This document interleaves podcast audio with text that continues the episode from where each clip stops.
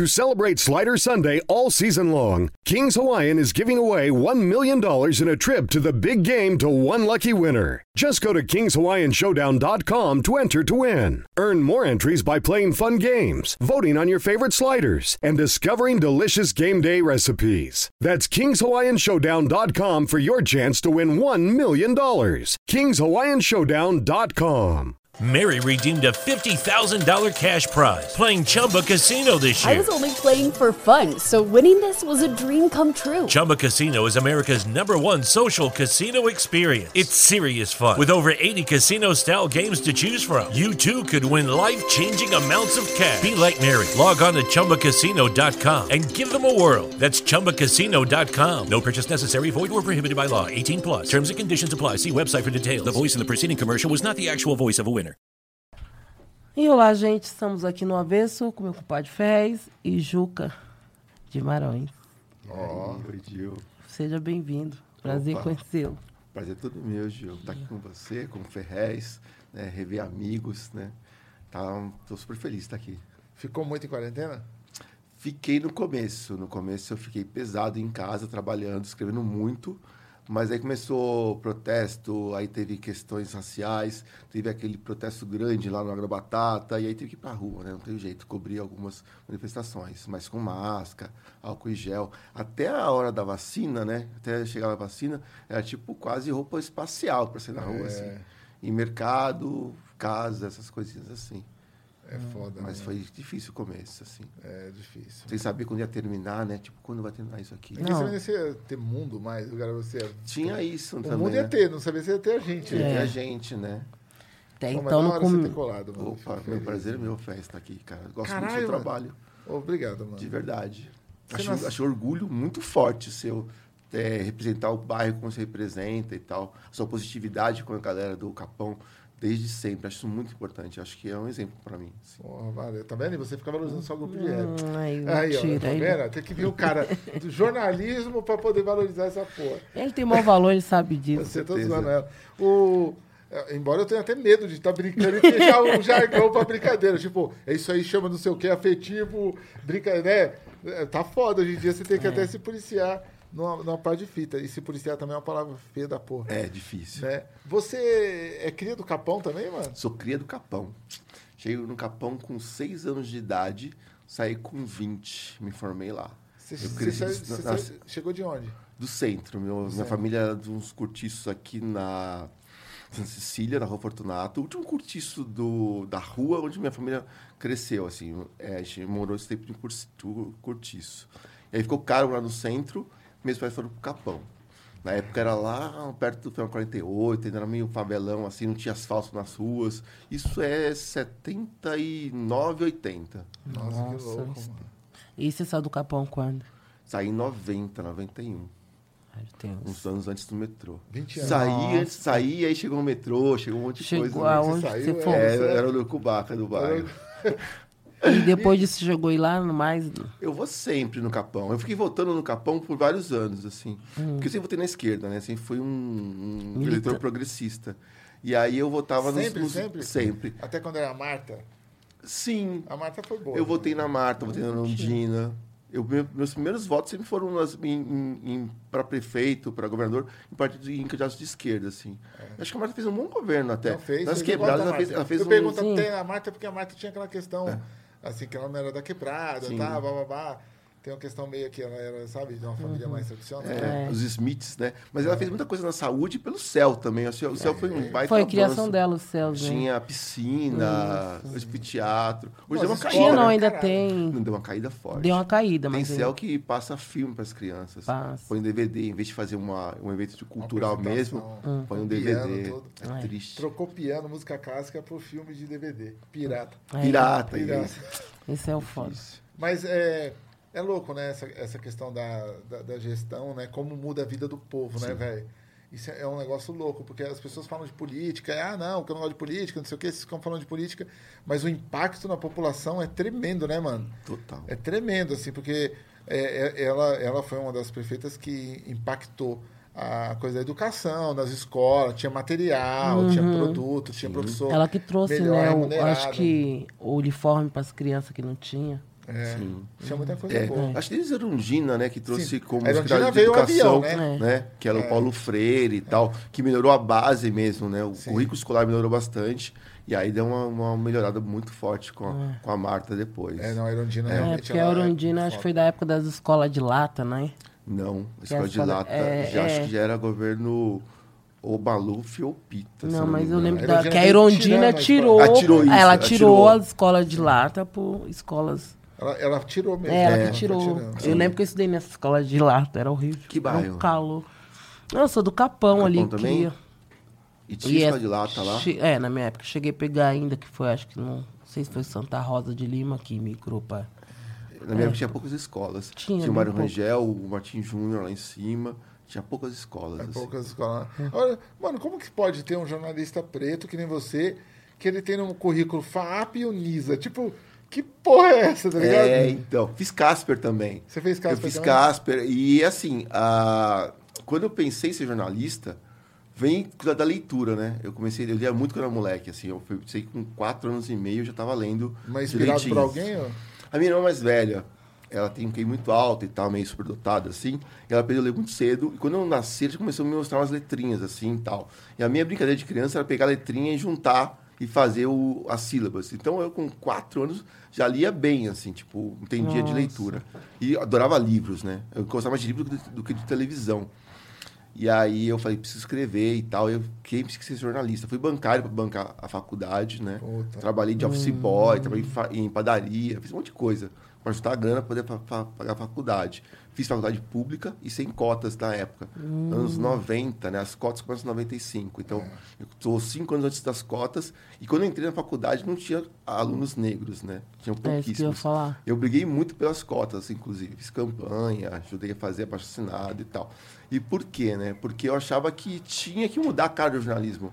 Porque é muito branco, cara. Era muito, muito branco. Não me diga. Quando eu entrei na primeira vez que eu trabalhei, nossa, cara, pensei que estava na Alemanha, Sabrina, assim, na obrigado. Suíça. É. Sabrina, ó, o que, que você quer comer, velho? Comer, É, cara. comprar alguma coisa pra nós comer. Ah, Que nós faz uma vaquinha e compra é igual na quebrada. boa essa, gostei. É. Eu, eu entro com 10 conto. Vamos lá. Esfirra? Esfirra? Pode Quer ser? esfirra? Não Pode sei dos. Habibs, que eu tô boicotando eles, né? É. Eu boicoto o Habibs. Então escolhe uma esfirraria que não seja um Habib's. É. Beleza? Por favor. Sim, de queijo, de carne, de todas que tiver. É, um pouco de cada, pode ser, né? Obrigado, Claro. Pode ser, comadre? Pô, tranquilo. Tamo junto. Então, desculpa aí. Imagina. E é isso. E aí eu quis ser jornalista porque eu achei que podia fazer diferença no jornalismo. Aí quando eu entrei na redação a primeira vez, descobri que não dava pra fazer diferença no jornalismo sozinho. Porque é isso. É, o jornalismo é, faz parte de uma indústria, de uma empresa ligada ao sistema. É o quarto poder, por quê? Influencia governos e empresas, né? Setor Sim. público e privado. E tem um dono que tem o interesse dele, que é o dono um cara rico e branco. Então você fala, ah, a imprensa é independente, a imprensa está investigando o governo, está lá policiando as coisas. Não tá, cara. Que no fundo, no fundo, todo mundo tem seu interesse e tem uma linha editorial, que eles chamam de linha editorial, que é o ponto de vista do dono da empresa. Então você trabalha para isso, você é um empregado do cara e tem que seguir aquela cartilha. Aquela linha de. É muito difícil quebrar isso. Mas aos poucos você consegue colocar pelo menos algumas pílulas ali de conscientização, de contraponto, até de dúvida às vezes. Você cria uma dúvida em alguém, você rompe aquela cadeia do preconceito, daquela coisa do estereótipo, principalmente nas quebradas. Quando eu entrei no jornalismo, a quebrada era muito mal vista, cara. É, você é da coisa do NP, né? Sim. NP só de quebrada quando era tipo tragédia. Tem uma piada que as pessoas contam que o Fens foi o único cara que saiu no NP vivo. Geralmente Foi, saía pessoas foi. mortas do Foi capão, mesmo, né? foi mesmo. Não, e eu saí vivo e meu pai achou que eu tava morto. Porque meu pai saiu pro bar do, do Celso na época, tá ligado? 1997, não, 1999. Meu pai saiu e aí tinha uma foto minha pendurada no NP, eu com a mão assim, tá- não, eu segurando assim, na verdade, o livro. Os caras, mano, os caras é muito maldoso, viado. Os caras fez eu segurando o livro como se fosse um prontuário. E eu nem me toquei, tá ligado? Putz. E atrás de mim era uma parte de foto de cara morto que ele puseram um, outdoor atrás. E eu também não vi, porque os caras falaram, fica aqui parado. Aí trouxeram um negócio e tal, e tiraram a foto minha com o livro assim, como se eu estivesse segurando um, um A negócio, fichinha uma de ficha. procurado, idade, tá ligado? Só que era o altura. meu livro. Aí, mano, meu pai viu e, tipo, voltou, tá ligado? O moleque tá em casa, o moleque tá em casa. E minha mãe tava, e eu escutando, né? Barra aqui pequenininho. Falei, pai, o que, que foi? Ele, meu Deus do céu, rapaz, você tá doido? Todo mundo tá falando que você tá morto. No bar do céu, você tá no Notícias Popular. Era Porque os caras penduravam o jornal, né? Juca, na, É. nas quebradas. Era muito louco. De, os caras compravam o NP e penduravam nos bar. A gente lia nos bar, lia nos pontos de ônibus. Não, não, não era todo mundo que comprava. Então, Então, as pessoas penduravam o Pendurava para o jornal. pessoal ler. E aí o NP Legal. virou agora, né? Nessa É, transição. agora. Eu entrei no agora, depois em 2003 eu fui pro, pro agora, né? E aí começou a mudar um pouco essa visão, que tinha mais periféricos também no jornal, né? Tinha o Trecaramante, que você conhece. Sim. E começou a ter uma pegada um pouquinho mais de direitos humanos, mais humanista no jornalismo popular. Mas Folha, Estado, jornalistas continuavam muito engessados essa visão de que centro expandido era toda a cidade de São Paulo. As periferias eram bolsões de pobreza e violência. Levou muito tempo para rolar uma visão inversa e ter jornalistas, por exemplo, da agência mural, da ponte jornalismo, que viam a periferia De com um olhar forma. mais humanizado e tal. E repórteres da periferia mesmo, né? Você foi, fundei a Ponte Jornalismo. É, eu foda. fundei a ponte também, É mesmo? época, é. Que lá no comecinho da ponte. Eu fui no- na ponte logo no começo, É. assim, que eles montaram as reunião. Então eu te trombei naquela época. Provavelmente sim. É. Eu, Falso Caramante, a galera que tava no comecinho lá, a ideia de fazer um jornalismo Tinha uma sem mina que, era, que ela ficou segurando a ponte mal tempo. Maria TT. Alta, assim, meia loira. Ela, eh, eu acho que era. Que ela usava. Hoje ela usa um óculos mó grossão, assim, eu trombei ela. E Não antes tem, tem jornalistas livres também, que é da Laura Caprioli, que tem até hoje, né? Os jornalistas livres também, que é bem bacana também. Que é, mas outra, ponte eu lembro. outra ideia de jornalismo mais Aquele que tinha um mural, que fazia um mural com o jornal. O jornal. Qual que é esse? É isso no mural mesmo, que é do pessoal do Wagner Alencar, Também que é é. do Paraisópolis e tal, acho que é É, esse. Tinha esses também. Nossa, tinha, Tinha. muita iniciativa louca, hein? Tinha Agora muita. você falou, me veio na memória afetiva assim, ó. Tinha Mano, muito. eu andava, na- eu ia pro Ângela, tinha um bagulho. O jornalismo, o jornalista, a ponte era no Ângela. Não, a ponte era, era na casa da gente, na verdade, porque era E todo que- mundo que, era fazia na- a Não, no ponte. Ângela, o que que era? No Ângela, eu não Caralho, sei. Tinha aquele, aquele cara do lado de cá, que é da Tati Ivanovich, lembra? Ah, Tati, sim, a isso, Tati, a Tati, a a Tati, Tati do lado tinha- de cá. Mano, olha tinha- isso, cara. A ponte, jornalis- jornalistas livres, né? O, a, a Tati. É, e hoje tem o, o Ronaldo, do Desenrola Não Me Enrola, que é no Mirim. Sim. Tem uma parte de gente. O Ronaldo é gente boa pra caramba, É, ele. Eu, eu acho que eu nunca trombei. ele, Ronaldo, gente que eu boa. lembre, não. Então, você vê, olha que louco, a quebrada efervescendo para poder ter a própria notícia, comandar a própria narrativa, né? E hoje a gente tá nessa briga até hoje, tentando ter os canais, os meios de comunicação. Mas você, você é engraçado que a sua trajetória, ela não é, ela não é como com aparelhos de esquerda. Você vem mesmo na contramão, né, cara? Que Sim. você tá em- né, nas grandes mídias, né? É, eu tava hackeando o sistema desde sempre, assim. Comecei em jornais grandes, fui trabalhar na Record uma época, fui trabalhar pro Bispo, cara. É, né? Conta Porque- um pouquinho dessa história aí, Trabalhei na Record, na foi? R7, três anos, foi puxado. É, eu assim. conheço você da época da R7 também. É, Mas você na verdade, continua. eu te cobri antes né, os seus livros da época do Agora. Porque tinha aquela coluna da rua, a gente fazia algumas coisas sobre literatura.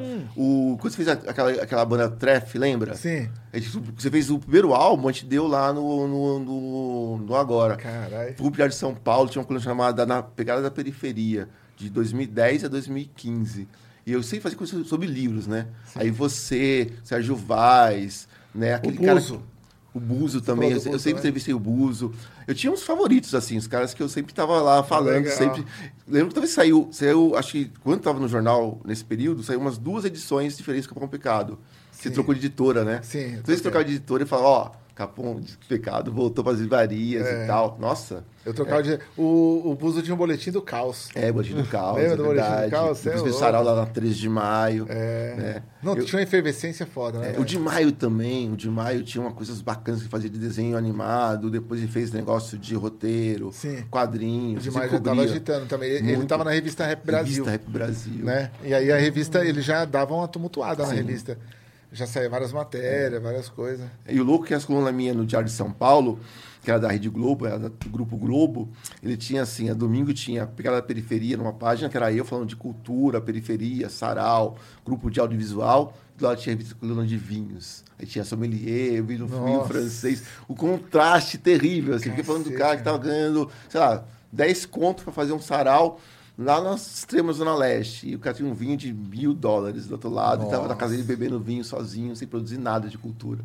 Assim, tinha um baita do contraste no jornal, assim. Cara, que louco, Era né? muito mano? louco, né? Não, na época foi, foi uma, uma efervescência monstra, eu lembro Foi. disso aí, mano. Foi muito bom. É, a gente tem ainda uma cena importante, mas Sim. Na época, acho que tava flo- né, acontecendo tudo ao mesmo tempo, né? mano? Tem o Instagram, que é muito forte também pra periferia, né? Tem uma galera do Instagram que tá fazendo umas coisas bem bacanas. Né? Jornalismo. É. No campo, não, acho que de cultura no geral. Acho que o lance do jornalismo é até menor do que o ativismo Do que a cultura- da comunicação. é, é, é. Liter- é, literatura, poesia, audiovisual. Esqueci o nome dela agora, acho que é Andreas Delgado, que fez aquele festival nerd no Capão, é, Perifacom. Sim, a Perifacom. É... Cara, aquilo que, é- Que foi só é interrompido histórico. por Isso é causa da histórico. pandemia, porque senão ia continuar a milhão. Assim. Isso é histórico. É, isso foi Porque foda. tinha fã, tinha roteirista, tinha desenhista, tinha tudo de quebrado. eu não assim. fui por Não causa da foi? fábrica do Capão, aquela brincando. merda daquela fábrica. Que? Aquela fábrica do Capão, é- porque a gestão daquela fábrica é uma merda. Todas são, Tá né? Não, mas aquela é uma pesado, bosta. estado. Aquela assim. Eu, eu tinha um projeto chamado Literatura Marginal naquela fábrica. Hum. O da hora de você não ter é, é, nada é, é, preso com ninguém é que você toca o foda-se, tá ligado? Porque assim, eu posso olhar no olho e falar na cara, tá ligado? É isso que é foda. Quando você não tá. não- Por isso que eu montei meus bagulho desde o começo. Claro. Porque eu sou folgado. E ah, ninguém tolera cara folgado. Mas a fábrica do Capão, é, eu montei um projeto de contra a literatura marginal, tá ligado? E quando eu monto o, o projeto, que já existia na quebrada, era no, Sarau, era no Saldanha. Ah, tá ligado? Ah, Era lá. É. Só que aí, né, mano, teve uma, uma chacina no Saldanha. E aí, os, aí eu fui ameaçado de morte lá, eu fiz quatro eventos, no quinto eu já não podia fazer. O quarto eu fiz com colete à prova de bala, velho. Tá ligado? De, de, de medo de morrer lá, mano. Aí no quinto eu falei, mano, já tô correndo muito risco, eu vou fazer no espaço. Aí arrumamos uma fábrica do Capão. Só que nós não foi pela fábrica, nós foi direto pela Poieses. Tá ligado? Então, e quebrada é assim, quando você encosta no bagulho vindo pelo outro, já te trata estranho. Sim. Então, o- aquele grupinho ali já tratava nós meio estranho, tá ligado? E eu fazendo os cartazes de mão em mão, colando nos lugares tal. E, e quem colava comigo é o Teles, que ele tinha um evento depois do meu, tá ligado? O Marcos Teles. E ele é um cara que ele é mais à direita aí dos bagulho, ele, vo- ele vota na direita, ele não gosta do PT. É, liberdade De boa, dele. né? Aí começaram a dar uma boicotada no evento, tá ligado? Até o dia, mano, que uma mina sumiu lá, eh, trocaram as minas, essa mina sumiu no lugar da outra. E, mano, você não vai acreditar, velho. Eu pus meu carro lá dentro, com o estacionamento da fábrica, e subi fazer o evento. No dia eu levei vários livros raros, porque a Globo News ia no evento de literatura da fábrica, que era o meu, me entrevistar durante o evento sobre como eu consegui articular tanta gente em prol de literatura. Olha, Eu acho que eu tava E no aí, dia do evento. você acha que ele tava? Aí eu tô subindo no elevador e tal, aí a gestora da fábrica me parou e falou, ó, você não pode, mano, deixar o carro ali não, porque a gente proibiu de ter carro dentro do estacionamento. Eu falei, então, mas os livros raros que eu trouxe hoje tá tudo lá. Eu não posso tirar o carro para deixar na rua com meus livros. O carro eu nem ligo, porque eu não ligo para carro, mas meus livros, tá ligado? Eu vou deixar na rua, velho. Então eu vou descarregar, não, você vai tirar agora. Nossa. Aí eu falei, ah, não, eu não vou tirar agora. Não, você vai tirar agora. pô, tá bocuda ela, hein? Aí eu falei, não, eu não vou tirar, tá ligado? Ninguém manda em mim, nem a rota manda em mim, eu não vou tirar, mano. Aí ficou aquele bagulho, minha esposa, não, calma, tu fica calmo tal. Aí eu falei, mano, é um bagulho pessoal. Aí deu uma discussão, tá ligado? Eu desci do evento e falei, eu não faço mais o evento, mano. Acabou o evento. Aí a Globo News chegando, um monte de gente chegando, as pessoas, tá ligado? Aí eu falei, Teles, pega o evento pra você, mano. Nossa. Fica o evento todo de direita aí, pronto. Parabéns pra vocês, tá ligado? Aí desci, mano, tirei meu carro, fui obrigado a tirar do estacionamento da fábrica que tinha vaga de mil lá? carros, sei lá, ligado. carro. Caramba. Fui expulso do meu próprio bagulho. E você tinha aquela época já o selo do povo naquela época? Já tinha o selo? Já, tá, já tinha, eu tinha Caramba. lançado o Wesley lá dentro da Caramba. fábrica, eu tinha lançado o Wesley já lá dentro, o Wesley Barbosa. Aí eu tirei meu carro, pá, aquelas bagulho local, sabe, de raiva de um com o outro. Mas é, essa gestora, ela já estava tumultuando no sarau, porque o Teles falava algumas poesias que ela não gostava. E o Teles, mano, o bagulho é o seguinte, o sarau é, li- é liberto para todo mundo. Claro. É, é literatura. Você não gosta de Bukowski, você acha ele machista, você vai lá e fala sua poesia contra o Bukowski. Entendeu? Mas eu defendo o direito do cara recitar Bukowski. Entendeu? E é direito para todo mundo. Eu até falei pra ela, entra no sarau e fala o que você pensa, até contra nós. Entendeu? Porque o sarau é, é livre. Ah, não, mas não acho certo. Eu já tinha um- uma perseguição. Mas isso não tem nada a ver com o que nós estamos falando. Não, mas tem Desculpa, tudo- Rafa. Não cara. tem, Não. mas tem a ver muito É. com isso, porque a gente fala da quebrada como uma unidade, que não é verdade. A unidade, a quebrada é multifacetada. É. Inclusive, os interesses são, às vezes, eh, divergentes. E é isso que as pessoas não entendem. Eles, eles olham a periferia como se fosse uma coisa só e distante. Sim. É, e não é isso, cara. Não, é e muita gente- cidade. E muita gente que não está na periferia pilota a periferia. É. Porque Exato. nesse caso essa mina está sendo pilotada por alguém que não é de lá. Sim. Que é quem Verdade. geria o bagulho, tá ligado? As OS, né? É, entendeu? As OS gerem o bagulho e a pessoa, ela acata. Tanto que eu falei, mano, você é da quebrada, você tá aceitando uma regra de não pôr carro nosso dentro do bagulho que é nosso, no- na nossa quebrada, tá ligado? E com a história? espaço É lá, regra, né? E é pior, não, e pior com espaço lá pra isso. É, mas é regra. Ó, eu tive vários problemas em fábrica de cultura. Eu já cheguei em fábrica. Qual é o nome da sua companheira? Lu, Lu. Luciana. Eu, já- é que a Luciana tá assistindo a gente aqui, rapaz, Lu. Obrigado, tá? Pela sua presença. Lu, eu já tive. É que eu, eu gosto de falar pra todo mundo, eu sou palestrante, sou chato. A Lu é cantora. É cantora? Ó. Ó, Da hora, mano, saber, mano. Não sabia, não. É, o que acontece? Eu já tive evento que eu fui na fábrica e não pude entrar porque tá trancado o portão. E o meu evento era meu e eu não conseguia entrar no meu evento. E ninguém conseguia entrar, nem os convidados, nem eu. Porque o guarda trancou, não comunicaram o guarda que tinha um evento de literatura no sábado. E ele trancava a, a, o É, negócio. ordem é ordem. Não É ordem é ordem. Olha pode. a burrice. Ordem Tá é ordem no cartaz, sua foto ali. meu pôster gigante. Eu É. falei, mano, eu sou contratado. Vocês vão perder dinheiro se eu não falar. Não, ninguém vai entrar, a ordem é fechar. Mano, loucura. Loucura de. E, e a quebrada querendo ouvir lá Sim. fora. Tem evento da fábrica que eu fiz fora da fábrica. Caramba. Eu fiz fora. Eu juntei todo mundo assim, falei pra todo mundo e fizemos um sarau fora, porque não dava pra entrar no bagulho que é nosso. Eu até falei, mano, esse bagulho é nosso. Só tá aqui porque a gente fez. Só tá aqui Exatamente. porque eu participei do plano diretor da fábrica. Isso. Tá ligado? Eu É participei, isso. eu junto com o Negredo, nós fomos em reuniões que nós criamos a O fábrica. Negrito fez bastante show. E a lá. gente não, não tá podendo exercer a nossa fala na nossa quebrada. É, Esse processo político, né, de construção das coisas, as pessoas não reconhecem que é de formiguinha, né? Sim. Até chega aquele caso, você viu aquela história, há alguns anos, que o gestor da cultura falou, numa reunião, que dava um tapa na cara do moleque lá do Menino Matarazzo, Sim. que ele gravou e tudo. Sim. O que que é aquilo, gente? É, então. né? é- A inversão de valores, né? O povo, né? A coisa pública, a coisa do povo, mas mais do povo. É, é, então, e você não pode colocar um pôster de uma atividade da quebrada, na sua quebrada, no próprio local. Não, aqui não pode colar nada. Eu falei, mas, gente, esse prédio é nosso. Sem a gente, isso é só concreto. E é um prédio que é para ser ocupado pelo, pelos moradores, pela comunidade e o pessoal priva, né? Sim. De É nós bom. mesmos ocupar os locais. É bom que a fábrica fica lá com eles, fica só naquele atendimento padrão ali, que é para ser mesmo, não é para ter população, não é para encher, não é para. Tá ligado? Inclusive, eu quero mandar um, um abraço para a fábrica do São Luís, que aí é outra fita. Tem outra gestão. É outra tá ligado? gestão. Tem outra, outra administra administração para o povo, aberta. Sim. Você chega lá, você propõe coisas, tá ligado? Então, é. Você vê o como. Marley, tá ligado? O grafiteiro. Sim. Tem muitos projetos bacanas lá na fábrica de São, do São Luís. É, aí, é Precisa Cevada, que é maestrina de coral também. Aí, é uma fábrica que eu gosto bastante, do São Luís. É, porque lá Cada tem- um é uma, né? Lá tem o É. Diego, né, Sim. mano? Que, que gere a fábrica de uma forma para todo mundo. Pra todo Sim. mundo. É, o Diego deixa é foda. Diego deixa aberto pra todo mundo, mano. Agora, deixa eu te perguntar, mano, e o que, que é a alma preta? Então, Alma Preta Jornalismo. É o meu projeto atual. Eu trabalho lá desde o ano passado, no começo da pandemia. Foi assim, meu pai morreu, meu pai tava com câncer, né? eu tava, tipo, bem mal, assim. E o Pedro, que fundou a Alma Preta, me chamou para trabalhar lá. Eu fiquei, tipo, naquelas, vou, não vou, vou, não vou. Aí eu já tinha alguns textos lá, colaborador. Falei, meu, acho que vou topar essa, eu vou para uma preta. E aí sim, eu entro primeira vez na vida, depois de 19 anos de carreira, de jornalismo, num veículo de imprensa voltado à negritude e antirracista, que esse é uma preta. A uma preta foi fundada há sete anos em Bauru, na faculdade da Unesp, né, na sala de jornalismo, por quatro estudantes negros. É uma história, tipo, dá um filme essa história. Caralho, que louco. Que tinha um professor negro. disso, velho. Então, eram quatro alunos negros que tinha um professor negro, que é o professor Juarez Xavier, que é um gênio da- do jornalismo brasileiro, que falou, realmente, no Brasil, a, a centralidade da discussão não está racializada. Então, a noticiário fala de um, de um perfil para um leitor que não tem cor, mas fala sobre um perfil de um leitor, de um, de um ente que é homem branco, de classe Sim. média. Então, tudo gira em torno do homem branco, de classe média. Né? Existe uma branquitude que domina o noticiário. A curadoria das pautas no jornalismo tem a visão da branquitude. Então, se algo, por exemplo, cai um avião num país africano, morrem 100 pessoas. Não vai ser Aí cai uma- um monomotor na, na Áustria e morre duas pessoas. O monomotor austríaco que morreu duas pessoas europeias brancas é destaque. E o acidente trágico na África não é. É uma notinha, no máximo, sem, sem muito destaque. É. E essa é, centralidade, essa visão de jornalismo, tô de boa. Tá.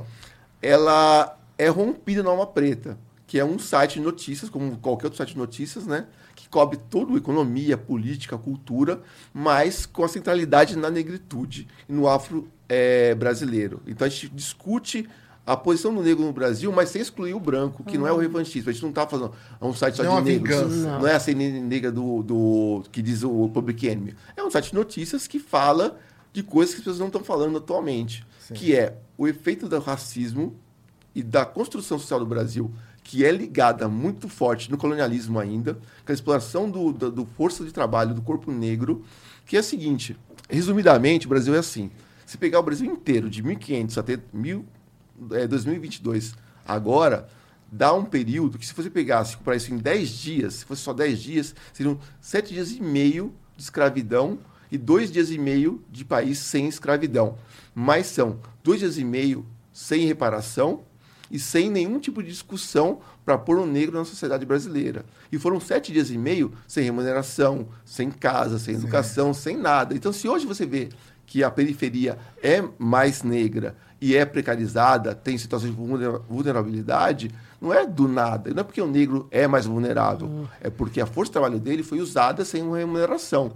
E sem a separação histórica, você tem as desigualdades. É disso que se fala atualmente, é combater as desigualdades. Essa essa é a função final de todo mundo nesse planeta. E uma reparação histórica. É, salvar o mundo, né? É, salvar uma, o mundo. Uma reparação histórica também, porque se foi tudo construído através desse trabalho, explorado, ainda se é feito isso, e não tem nenhuma reparação. A primeira é, ideia de reparação, que eram as cotas, os caras já foram lá e tumultuou para nós se matar entre nós debatendo e não, não, não, ir- não avançar. É E as coisas são maravilhosas. Eu, quando me formei no jornalismo, não tinha pessoas negras. Eu sou antes das cotas. Hoje eu vou em faculdade de jornalismo dar, dar palestra, eu vou no Mackenzie, eu vou na, na FAAP e tal. Eu vejo muitas caras pretas, assim. Ai. Isso muda os trabalhos, muda a proposta de matérias, muda os TCCs, muda os mestrados, os doutorados. Muda a história como é História. contada, né? Exatamente, as mulheres pretas, principalmente as mulheres pretas, estão arrebentando na academia. É. Os melhores textos. A Marielle Franco fez um mestrado, um trabalho de mestrado na Federal do Fluminense do Rio, que é maravilhoso, sobre os UPPs, antes de ser vereadora. Ela tinha 26 anos de idade, eu acho. Maravilhoso o texto dela. Ela já tinha todo um trabalho social dentro da Exatamente. comunidade. E foi isso na academia, levou isso para o trabalho dela acadêmico. Uhum. Então, a gente tem que pensar que a qualidade e a competência da, da população negra brasileira sempre foi subjugada, foi apagada, foi silenciada. E a Alma Preta faz o contrário. A Alma Preta destaca essa capacidade do negro de produzir, denuncia a violência contra o negro e pensa num país sem desigualdades. Né? Não que a branquitude seja é, é, o único problema do país, tem outros problemas mais graves, claro, mas é um problema que atrasa todo mundo. Né? E aí tem essas questões todas. E é o único site que tem hoje que tem uma, uma seção que fala de África, que é outro problema gravíssimo, né? O noticiário não fala da África, continente africano, que são 55 países. Tem a União Africana, que é como um grande bloco econômico africano. Tem um desenvolvimento econômico muito forte em alguns países. Tecnologia de, de ponta. Tem países que estão com um baixo índice de contaminação da Covid. E não se fala sobre isso. Né? Se fala só da miséria, da fome Certo. aqui e ali, ou não se fala nada. Né? É, e é o contrário. E, e é isso, le- é, é, levando aqui para o Brasil também, não, não é só isso, né, cara? Não se fala de Pernambuco, Sim. não se fala de Maceió, não, se fala de Aracaju, É. não se fala de nada. Ninguém conhece é São Paulo e Rio, tá ligado? Sim. E o resto não É existe, velho. exatamente. Quando eu falo de alguma cidade que eu fui, de algum, algum estado, os caras falam, é, mas lá deve ser foda, hein, mano? Deve ser uma pobreza da povo. Eu falei, que? Você é louco, viado? Lá, mano, eu fui nos lugares loucos, maior progresso, os caras construindo tudo. Não, não acredito, mano. Sério, mano? Aí o cara pensa que só o lugar que ele mora. É, Mas isso também é um é benefício, né, pra É. muita gente. Deixar as pessoas pensarem assim, Sim, né? é um controle social, né? A a- o direito à informação é constitucional. A gente paga imposto, a gente vive em sociedade e esse custo que a gente tem é em troca de alguns direitos. Então é o direito à vida, à moradia, ao transporte público. Isso é nosso direito nosso, tem que ter. Tem que ser na rua, tem que ter transporte público. E a informação também é direito do cidadão brasileiro. Tanto que o Estado ele libera vários benefícios para ter empresas de comunicação. Em alguns lugares, empresa pública, né? Tem a, a Agência Brasil, né? Então, que são empresas que garantem que tenha noticiário. Em Londres, a BBC de Londres, que é uma empresa pública de comunicação. Todo país desenvolvido tem é, como prioridade a informação, né? Livre e independente. Porque com isso você consegue é, produzir um cidadão mais bem informado, mais qualificado para ter escolhas próprias. Então, quando a gente pensa no, no jornalismo, né, como, como, como formador de opinião, né, como controle social, isso é uma ferramenta muito importante. A fake news, que é o inverso do jornalismo, foi que elegeu o presidente atual. Né? A falta de ir em debates também foi um fator importante, porque ele não vai em debate, não, não disse que tem proposta que ele não tinha. E a fake news deu, deu impulsio- impulsionou, Impulsionou ele. ele. Então, não ter informação, não ter essa, essa resistência na comunicação é muito grave. E a Alma Preta tem é, sucursal. Tem a sede aqui em São Paulo, tem sucursal em Brasília, Pernambuco e na Bahia. É uma Olha rede bem legal. grande. São 25 jornalistas hoje. Parabéns. 25 pessoas, né? Acho que ter uns 16 jornalistas. E vamos abrir uma no Rio de Janeiro em breve. E esse ano que está terminando, ano que vem, assim começa ano que vem, vamos lançar um manual de jornalismo preto. Que é como fazer jornalismo sem ser racista. É, Caraca. que é uma ideia de um livro para mostrar como você faz a produção de notícias pensando no jeito de você não é, reproduzir, todo, reproduzir o racismo. Por exemplo, com rela- em relação à religião matriz africana, em relação a alguns, a alguns termos né, que não devem ser usados e tal. A, a abordagem de algumas pautas. Né? É, não, e, e- e louco esse negócio é que, assim, a pessoa que ela é racista, ou que ela está pensando em ser racista, ou soltar o lado racista dela, é, é muito louco, cara. Porque ela sempre vem desconstruindo o argumento da fala. Quando você fala assim, mano, você não pode falar disso. Ah, mas tá muito chato tudo no mundo, cara. Pô, pá. Falei, não, então peraí, então vamos deixar de ser chato e vamos continuar fudendo todo mundo. Tipo assim, é, eu gosto de falar sobre isso porque as pessoas não têm noção como é, como é sofrer pela fala do outro, tá ligado? E, e aí continua o erro, entre até entre nós mesmo, entre a quebrada, tá ligado? A pessoa não quer largar o que ela fala, ela não quer mudar o jeito que ela fala, e ela acha que o outro vai mudar o sofrimento que ela passa. eh, Sabe, é uma distância É, muito grande. Vai esquecer a dor, né? É. E é louco isso, porque essa construção de desconstruir e refazer um jeito de pensar, falar e agir, porque também tem uma diferença entre falar e agir. Às vezes É. você muda o seu linguajar, muda o jeito de falar, mas continua pensando e agindo e produzindo que você continue, né? Sim. Isso dá para acontecer, dá pra ter essa mudança. O exemplo são as mulheres. Há 150 anos, as mulheres não votavam, não trabalhavam. A minha mãe, a sua mãe, tinha CPF do seu marido, né? Um, um homem tinha CPF, a mulher não tinha CPF. É. Hoje não, a mulher pode trabalhar, tem CPF, mulher solteira, com mais de 40, ninguém fala, putz, você ficou com a titia. Essa mudança aconteceu em duas, três gerações. Então, essa mudança pode, pode acontecer. A geração que está vindo, as crianças estão vindo aí agora, estão muito mais espertas em relação a questões raciais, de gênero, né? De fala E a também. de E a- fala. E a gente tem que melhorar a próxima geração, né, velho? Claro. Tipo assim, é um debate que eu tava tendo na ONG, eles falaram, não, você precisa melhorar pelo seu filho. Sim. Tá ligado? Então você vai ter que se arrumar isso aí que você tá falando. Ah, não, mas aí eu tenho que arrumar o que é gay, eu tenho que arrumar o que é lésbico, eu tenho que, tem que arrumar. Tem que arrumar. Você tem que aprender, Se velho. temos outras, Ligado? né? Outras culturas, temos que aprender também a respeitar essas outras culturas que tá chegando, né? E vale a pena. Eu conheci a Sofia aqui embaixo, a menina ali de 10 anos, É. que, nossa, minha- tá... é. Minha filha, Lá em filha cima. dela. Então, é minha benção. Sofia tá Nós pronta para mudar pra- o mundo. Sim, é outro, outra geração. E, e ela busca isso. é Que nem agora ela tá tendo. Ela, a primeira professora dela era branca, e agora ela tá tendo aula com a professora negra. Pra ela tá sendo, tipo, uma super representatividade pra ela. Pô, nossa, mãe, minha professora agora parece comigo. Ela fala coisas que eu identifico. Até pra isso, pra criança, muda também, né? E a imagem de poder, né? Professor É, e tal. professor. Porque antes os negros tinham, tinham trabalhos, né? Até na novela mesmo, só de serviçais, né?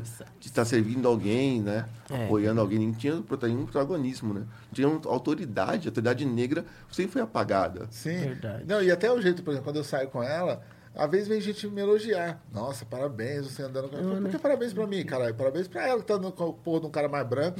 ah, vai, né? Apesar de um parabéns. Parabéns por quê, velho? Tá ligado? Porque ela é bonita? Não, porque é, você adotou e tal. Eu falei, mano, rever os pensamentos na sua cabeça, irmão. A minha amiga, a minha filhada. Tem, tem todo um negócio, Tem, né, velho? É, é louco, assim, porque a gente, a gente passa isso muito no dia a dia com a Avesso. Nossa. A gente entra no carro, cara, essa mulher trabalha pra você. Eu falei, não, cara, ela apresenta comigo.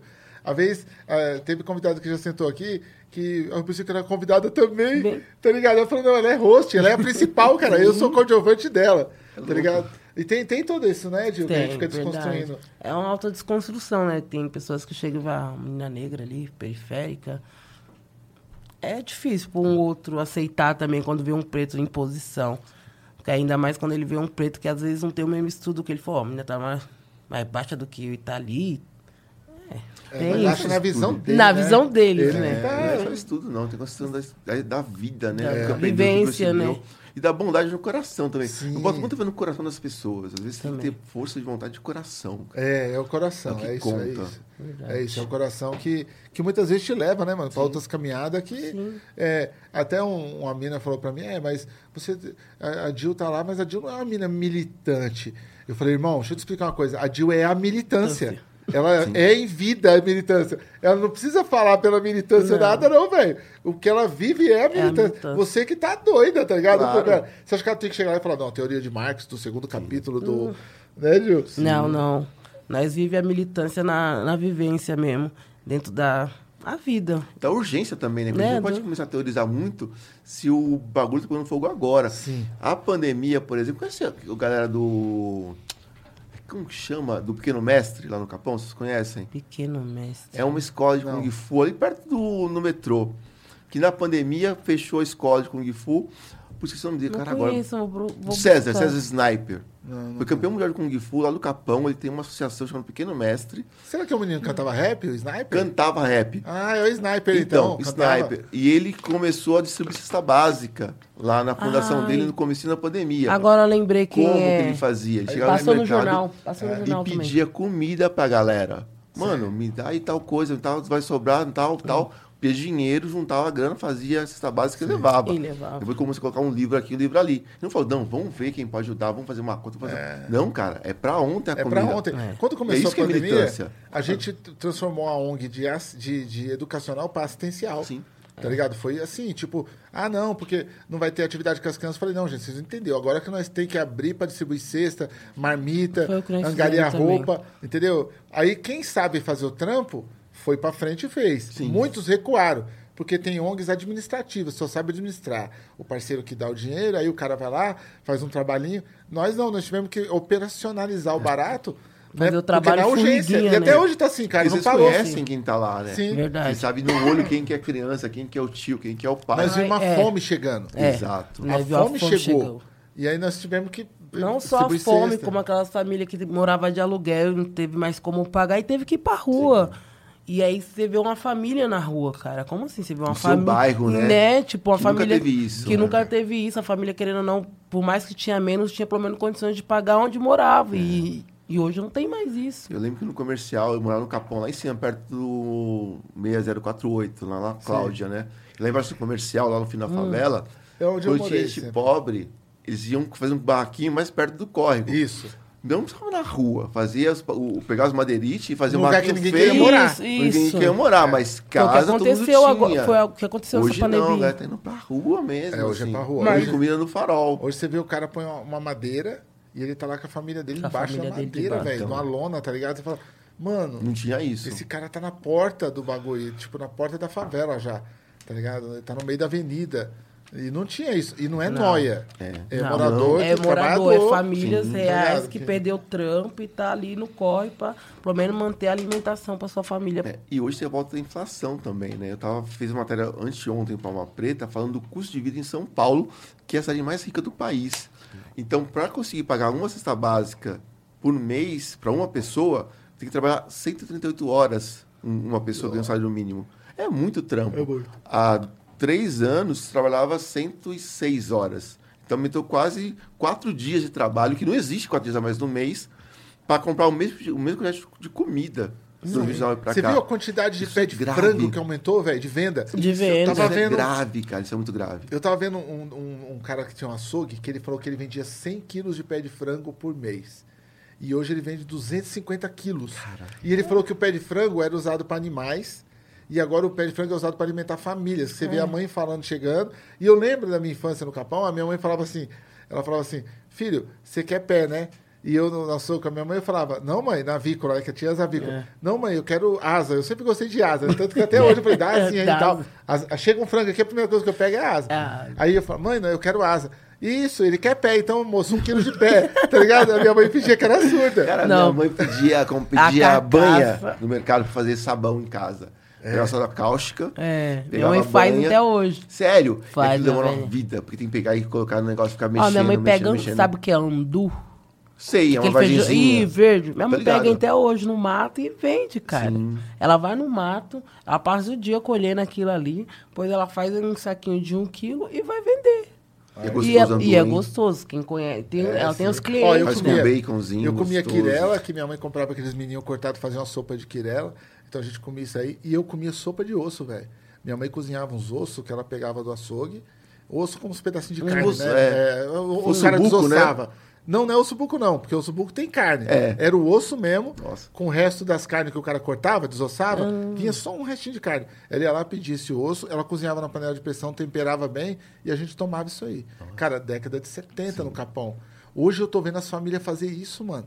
Tá ligado? Ir no açougue mandar separar o osso pro cara, pro cara fazer sopa. É um barato que se eu falasse isso aqui ao vivo, que nem eu tô falando, os caras iam falar, mentira. Isso é mentira, isso não tem. E hoje a gente pode falar que, infelizmente, é verdade. Infelizmente, é verdade. Tá ligado? É, É, muita gente passando. Teve É recente, agora né? São que poucos anos, assim. os açougues estavam vendendo os ossos, né? E aí a- entrou o negócio da Ministério da, da, da Saúde lá e falou, não, é proibido vender osso. Porque os caras estavam vendendo os ossos, porque viu que tava, o pessoal tava comprando osso, cara. Agora eu vou te perguntar uma coisa. Quando que você consegue falar das coisas que você gosta sem ter que falar no, te- no tema da negritude? Não que você não goste, mas quando assim você é chamado para uma palestra como jornalista, um dos mais dos 10 mais foda do Brasil, que é- você é um dos 10 mais foda, e ninguém fala isso em nenhum lugar que eu nunca vi, mas você é um dos 10 mais foda, mas quando você é chamado para falar, ó, o Juca Guimarães vai estar hoje fazendo uma palestra sobre jornalismo, e você não tem que tocar no tema. Cara, é difícil. Às vezes o tema nem é racismo, mas alguém ganha a mão e pergunta. É incrível fudeu. isso, é incrível. As pessoas Incrível. Já perguntam vê muito, você assim, ali, já e pergunta tal, na né? lata. E, aí, e muito coisa do estereótipo, né? Tipo, olham pra você e já acham que tem uma história de violência, uma história de pai ausente e tal. E não é. tem nada disso, assim. Que é uma sofrência É, e Pergunta tal. como foi sua infância lá na. Isso. Se foi, foi Cara, uma tem memórias boas, assim, mas isso rola. Eu acho algumas coisas meio ingenuidade, mas acho que é formação mesmo. A formação do brasileiro é muito nessa coisa da culpa judaico-cristã, cara. De achar que todo mundo tem que ter uma história triste para ter uma, uma salvação, uma retenção e chegar num nível superior. Assim, ninguém acredita que, coletivamente, que é o caminho mais, mais fácil, a gente chega nos lugares. Gosto muito da cultura indígena. Porque é isso, cara. O índio não tá sempre sozinho. Ele pensa em tribo, ele pensa no coletivo, em Sim. cada um ajudando o outro. As crianças são cria- cuidadas, criadas coletivamente. Você tá aqui, mas tem alguém na sua filha lá embaixo. É verdade. Se ela, tá, quer- ela quer água, quem vai dar água para ela? Essa certeza que você tem Aham. de irmandade é muito mais forte que você acha que alguém é melhor que o outro, chegou ou não. Não, cara, se tiver um mínimo de apoio, você chega lá. Tive um apoio mínimo na minha família, tive boas escolas públicas que eu estudei, na, tinha escola pública boa quando eu estudei. Fiz vestibular e passei, cara. Isso não é meritocracia, é oportunidade. Se você criar oportunidade, todo mundo consegue. A, a interferência que você faz no Capão, a sua ONG, era isso, cara, é, isso. Você pega a criança e fala assim, você gosta do quê? Gosta de pintar. Vamos pintar. Pintar. Gosta de jogar bola. Putz, vamos fazer um time jogar bola, sabe? Vamos É estudar um pouquinho incentivar também. no que ela realmente quer, Sabe né? que aconteceu esse dia um negócio na ONG muito louco, cara. É, põe as imagens da ONG aí, doutor Caio, enquanto a gente tá falando da ONG. Aí. Aproveitar que ele tocou nesse tema aí, a gente põe as Bonitinho. imagens do projeto. O, a criança, cara, ela tentou lutar é, capoeira e ela não era boa em capoeira, tá ligado? Aí ela tentou lutar outras coisas, não era boa. Jiu-jitsu não era boa. Ela ficou lá, eu nem sabia. Aí um dia eu tô conversando com ele lá, ah, tio, eu não sou bom em nada desses negócios. Aí eu chamei um cara chamado Calango, que eu tô treinando com ele Muay Thai, e chamei ele lá, um moleque novo, tal, que veio, veio do interior, é, veio de outro estado. Eu falei, mano, então vamos trabalhar lá na ONG. E o moleque doido pra dar aula, tá ligado? Ele era aprendiz de Muay Thai, mas doido pra dar aula. Aí colocamos ele. Ele é muito magrão, velho. Então por isso que é calango, porque ele é muito magrão, com as pernas compridas e tal. Mano, o molequinho chegou em mim e falou, tio, se esse cara magro tá lutando Muay Thai, eu comecei semana passada com ele. Mas é porque ele era magro, ele não se identificava com outro magro. Aí eu falei, mano, que louco, ó. Ele se identificou com o cara magro e vai lutar Muay Thai porque o cara é magro também. É só, tá que ligado? louco. Que louco, né? força É. no moleque. É, se ele É, tem tem força pra isso, eu também tenho. É foda, velho. É isso, a né? referência é, É tudo. foda. A gente fez um jornal uma vez, é, um jornal mesmo, com notícias e tudo, e as crianças escreveram as notícias, né? E aí, mano, várias crianças depois, na- no, ano, no ano que passou, aí no outro ano todo mundo, ó, qual a sua profissão? Apareceu, tipo, mais cinco jornalistas. Olha que lindo. Não, a gente quer ser jornalista e tal. Por quê? Fez atividade Sim. que tem a ver com ela. Né? Na escola nunca fizeram Hum. isso com ela. Na escola você não- nem se pergunta mais o que você quer ser. Tá ligado? É mais fácil perguntar o que você quer ter, né, mano? Você quer ter o quê? Eu quero ter uma É Ferrari. verdade. quero, Hoje quero ser MC de pessoal, o funk. que você é assim, não? O que você quer ter? E é pra ganhar dinheiro, né? Você quer ser o quê? MC de funk. Pra quê? Pra ficar rico, pra ganhar dinheiro, pra tirar minha mãe da favela. Várias, né? E você quer ser o quê? Jogador de bola. Pra quê? Pra ter dinheiro, pra ficar rico, pra tirar minha mãe da favela. Né? Não que não seja nobre tudo isso, mas é Também. foda, né, velho? É... Outros valores, né? Tem que ser um pouquinho além, né? Um pouquinho mais fundo.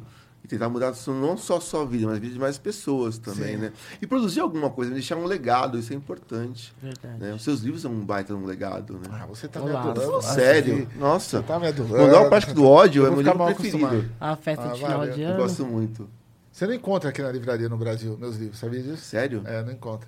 Como chama Desterro na Europa? Desterro, aí eles puseram o nome de Favela Caos. Favela Caos. E no ar? Tinha um negócio no ar, não tinha também?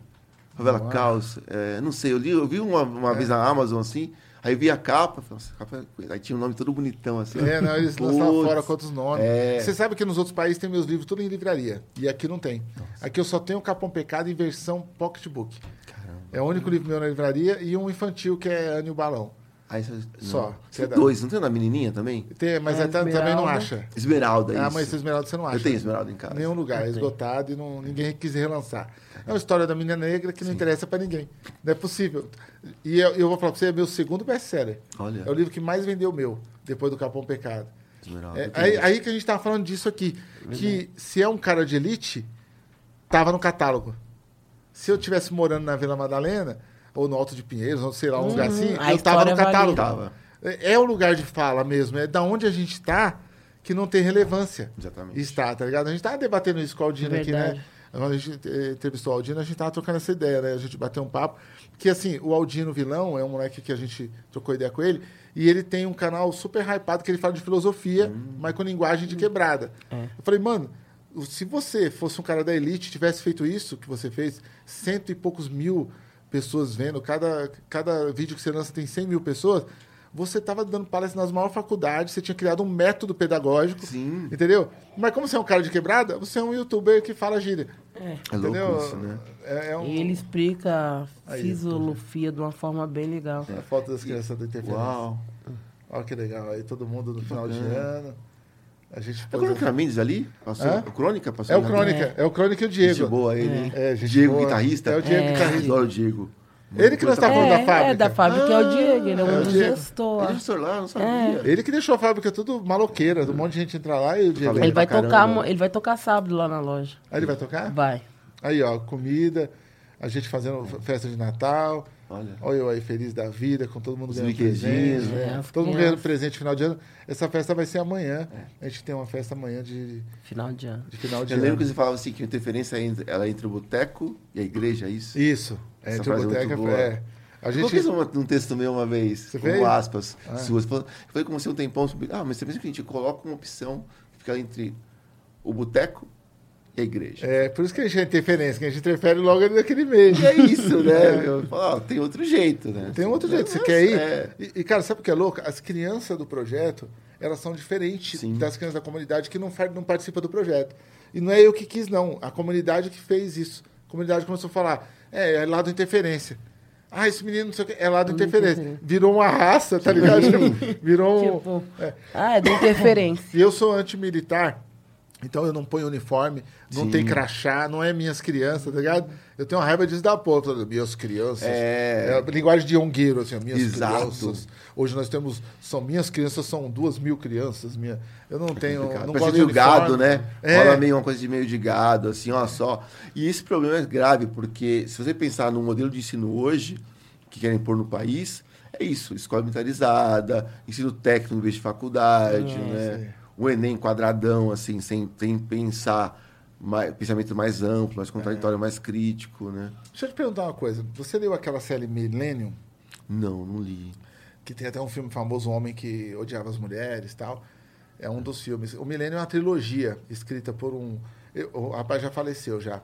E é muito famosa, porque essa trilogia ela envolve um jornalista, tá ligado? E ele trabalha numa revista muito importante de esquerda, assim, ele vai desvendando uns casos tal. E tem uma mina que é hacker que anda com ele, com a mina toda tatuada. É bem legal essa série. Mas por que, que eu tô falando disso? Porque essa série mostra, tanto em livros como nos filmes, os bastidores de uma vida de jornalista. Tá ligado? E aí eu queria que a gente falasse um pouco disso, mano. Como que é o dia a dia do jornalista? É aquele bagulho lá, você fica lá na máquina. Hoje não é máquina da da fotografia, mas você fica lá no computador, aí tem um cigarro, aí tem um arquivo com as fotos das pessoas, ou é tudo isso é viagem? É meio viagem, porque hoje, por exemplo, quando eu comecei em 2001, 2000, na verdade comecei em 99 fazendo rádio escuta, que que é, no jornal que fechou, chamava Gazeta Mercantil, mas Santo Amaro também, Sim. jornal grandão de economia, o que, que era rádio escuta? Você ficava lá o dia inteiro no Telex, Telex, no rádio e tal, ouvindo as notícias e vendo o que era mais importante. De madrugada eu fazia as notas das bolsas internacionais, Tóquio e tal, que é, que é invertido horário, né? Que é dia, lá é noite. Lá era dia, pegava os- os- as cotações e tal, pegava e escrevia as notícias pro jornal do dia seguinte. Isso era rádio escuta. Tipo, ouvir, é o Conta Ser Conta Ver de hoje, né? E aí eu fazia, e tinha meio parecia com isso, eu ficava escrevendo de madrugada, pegando os dados e tal, e, e cozinhando as matérias.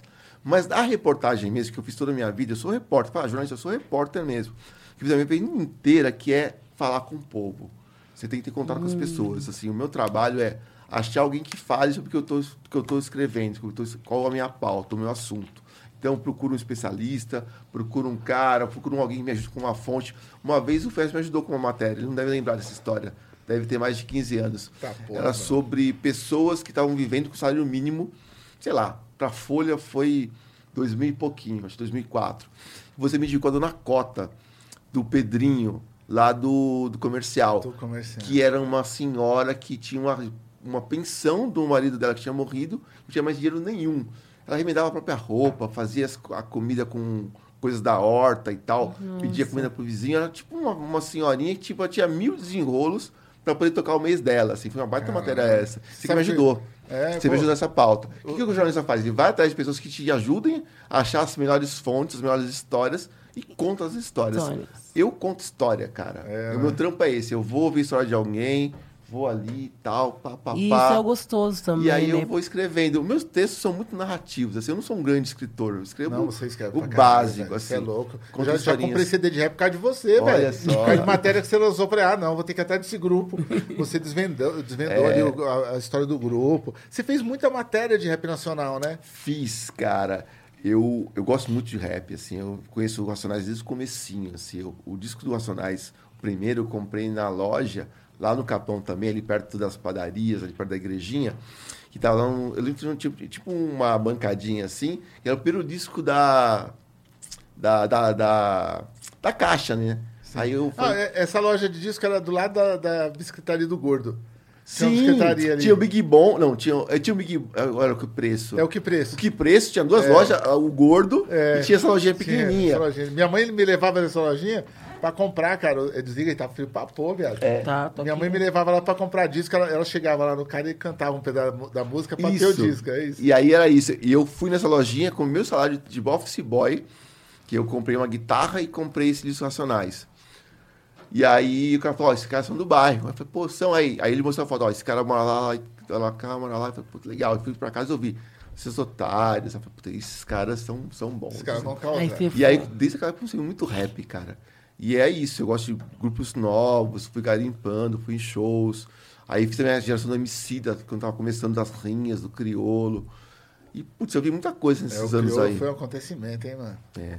Já era antes, É, né? já- ele tinha uma, uma um- causada, um, né? poder de articular as pessoas, de apresentar a galera, assim, ele uniu muita gente boa. Ele era um cara É. Ele vem da agregador. educação também, né, mano? É, a mãe ele é dele. arte-educador, né? É, a mãe dele, Dona Vilânia, é fantástica, assim. Eu sempre falo com ele, um dia ele mandou uma mensagem. Mano, lembrei que eu te vi, um- eu assisti uma palestra sua, eu falei, então eu tô velho pra caralho. Ele falou, eu tava estudando e vi uma palestra sua, eu falei, então eu tô ferrado mesmo. Aí caguetou a idade, tá ligado? Tipo, esse- esses bagulho é... Eu, eu pensei nisso, tá ligado? É, de perguntar pra você da carreira, porque até onde é confortável ser jornalista, tá ligado? O jornalismo, cabe conforto no jornalismo? Cara, eu tava falando com a Lu outro dia, assim, eu estou me sentindo angustiado, cara. Porque eu aprendo coisas e vejo coisas que as pessoas não deveriam ver. Você, você tem contato muito forte com a, a crueza da humanidade, assim, né? Por exemplo, o caso do menino que foi acorrentado na, na moto do PM. Assim. Fiquei uma Nossa, semana investigando esse pô, caso, que assim, merda. falando com o advogado dele e tal. E você vê a família dele, histórico dele, fala assim, meu, tem todo um, um- um contexto ali que você tem que considerar em relação àquela situação, né? A humilhação que sofreu na rua não está ligada ao sistema penal, não está ligada à noção de total, justiça. ali foi- Aquilo ali foi tortura, cara. Tortura, abuso. E quando você vê que a população não lê isso, lê como, ah, o policial fez o dele, o policial tá ali para proteger, para impedir o tráfico de a guerra às drogas, né? Você vê que não é por aí, né? Então, eu acho que o jornalista, pelo menos no meu caso, que tem um- um- uma formação em direitos humanos, dói muito saber das coisas. Tem lado bom? Tem lado bom, sabe? Você vai nos shows, recebe disco antes da galera, conversa com as pessoas que E você gosta. durante essa pandemia né? do, é, aumentou mais isso, sim. né? Você não acha? De, da força policial contra o negro? Cara, a polícia Você que é jornalista. Hoje, Gil, tem uma matéria minha hoje no Alma Preta. Eu tô, tô propaganda hoje, né? Eu Não, fiz uma pode matéria hoje no. Alma Preta falando sobre a racismo, racismo estrutural na segurança pública. Que eu falei com cinco especialistas, né? Sobre por que, que a polícia é racista. Óbvio que a polícia é racista, mas por que ela, ela é racista? Sendo que eles também são negros. Porque tudo que envolve segurança pública no Brasil, desde a, de 1500, está ligado ao patrimônio, cara, às riquezas, à proteção da riqueza. E o negro, a população, maior parte da população brasileira, não tem riqueza, não tem patrimônio. A classe média brasileira se acha rica e não é. O classe média mesmo tá, um- tá, um- tá, na, lama, tá na lama também, não tem grana para se manter. Todo Não, mundo é cara pobre. perdeu um trampo três meses e ele É. entrega a casa. Exatamente. Então todo mundo é pobre. E a polícia protege os ricos, cara. E aí essa violência contra o negro, essa, essa punição, abordagem, o tal do, do bote da coral. Já viu o bote da coral? Não. É quando a polícia. Isso não tem, isso não tem na Faria Lima, não tem, não tem nos bairros nobres, né? Você tá andando na rua assim, devagarzinho assim, aí vem a viatura da polícia, que tem aquela cor da, da cobra coral, sem, sem luz, devagar, chega perto de você, liga a luz da sirene, te dá um susto. Se você correr e mexer agitado, óbvio que vai fazer isso, te dá um enquadro. Não, e eles pegam no olho. Chama de Não. bote da coral. É? Eles O vão cara o policial falou devagarzinho. também que ele pega no olho. Ele falou, É. mano, eu pego no olho. Eu olhei, o cara tremeu. É. Ai, caralho, velho. Cara, isso não Tremeu como tremeu? É, essa na rua, às vezes tá ouvindo uma música no, no fone, vem o policial e te dá um susto.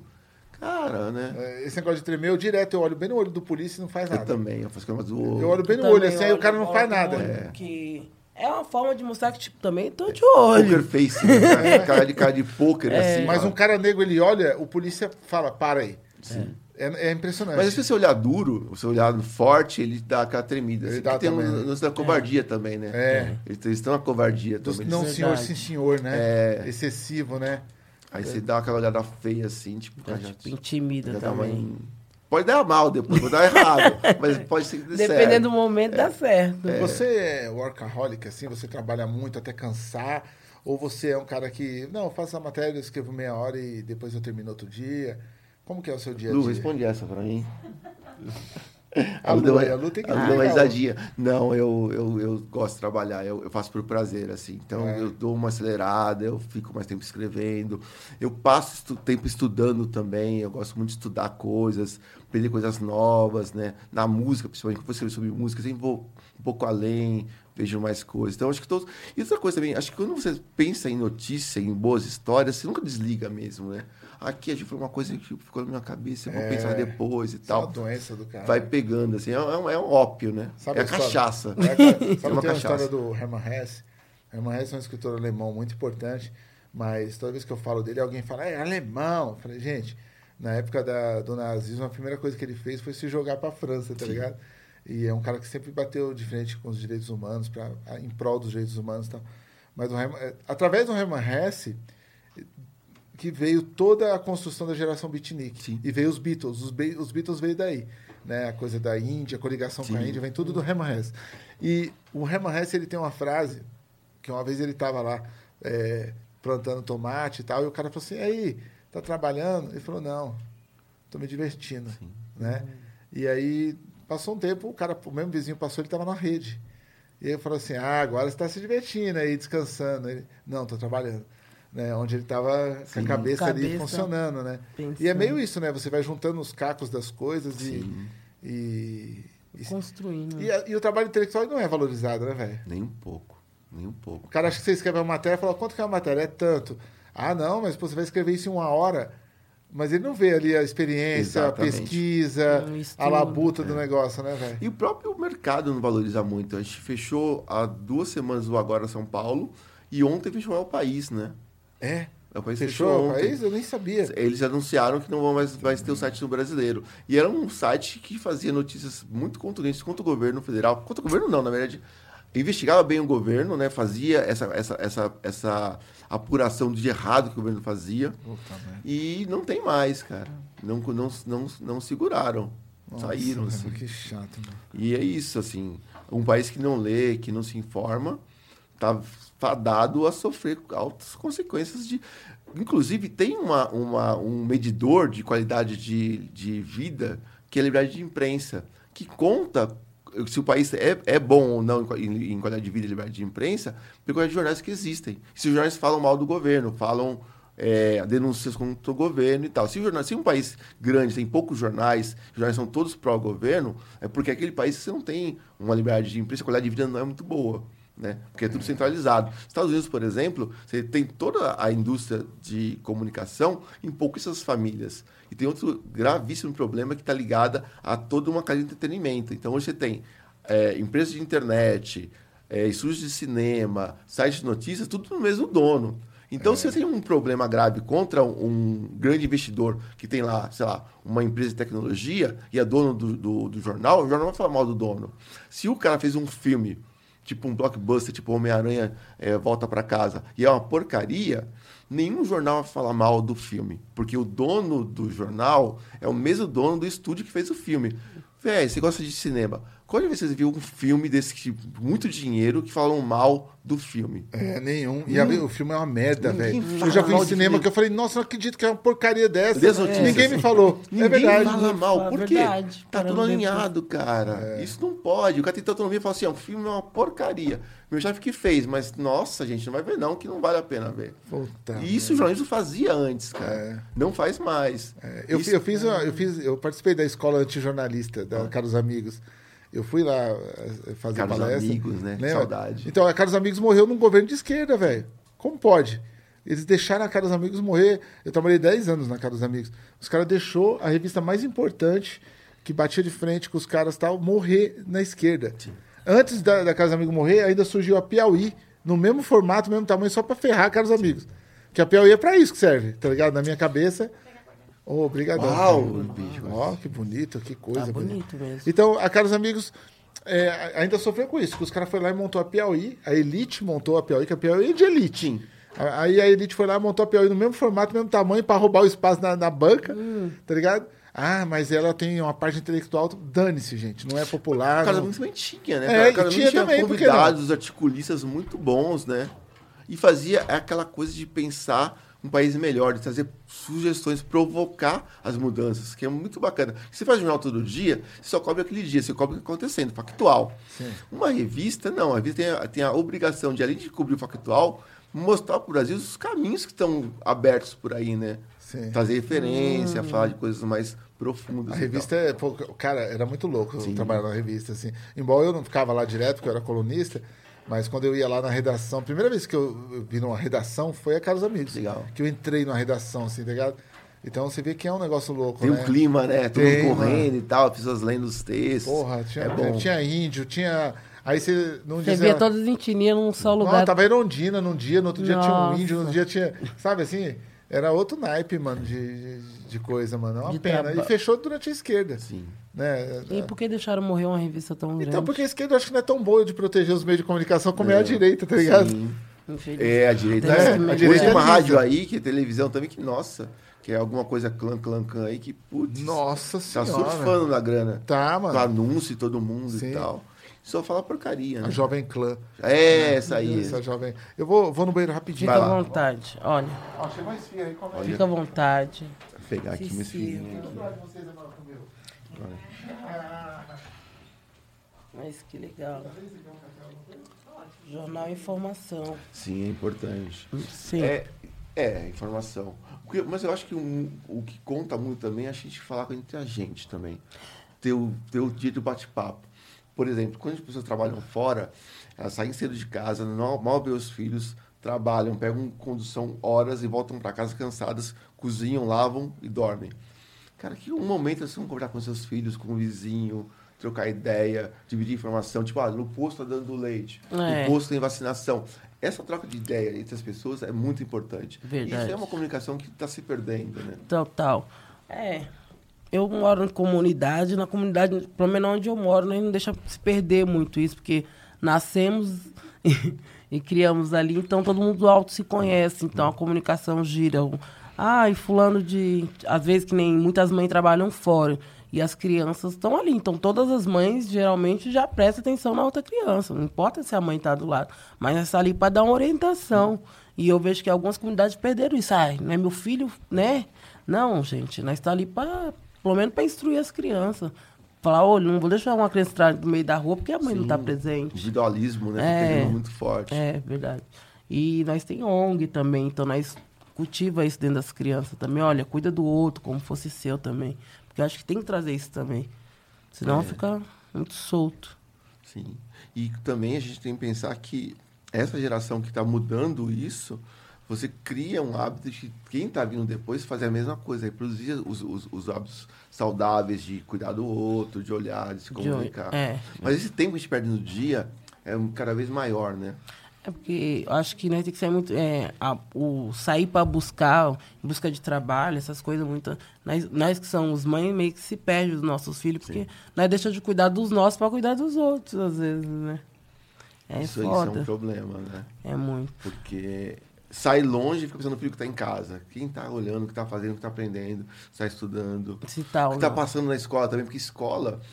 O bullying é uma palavra recente, né? É. Mas a situação do que os jovens sofrem nas escolas públicas é bem antigo, é muito Uma vez sério. o meu filho falou assim, mãe, eu acho que a escola é um lugar de. Como é que o Yuri falou uma vez que ele, como ele era muito novo, e meu filho por ler, ele gosta muito de ler, ele é meio nerd.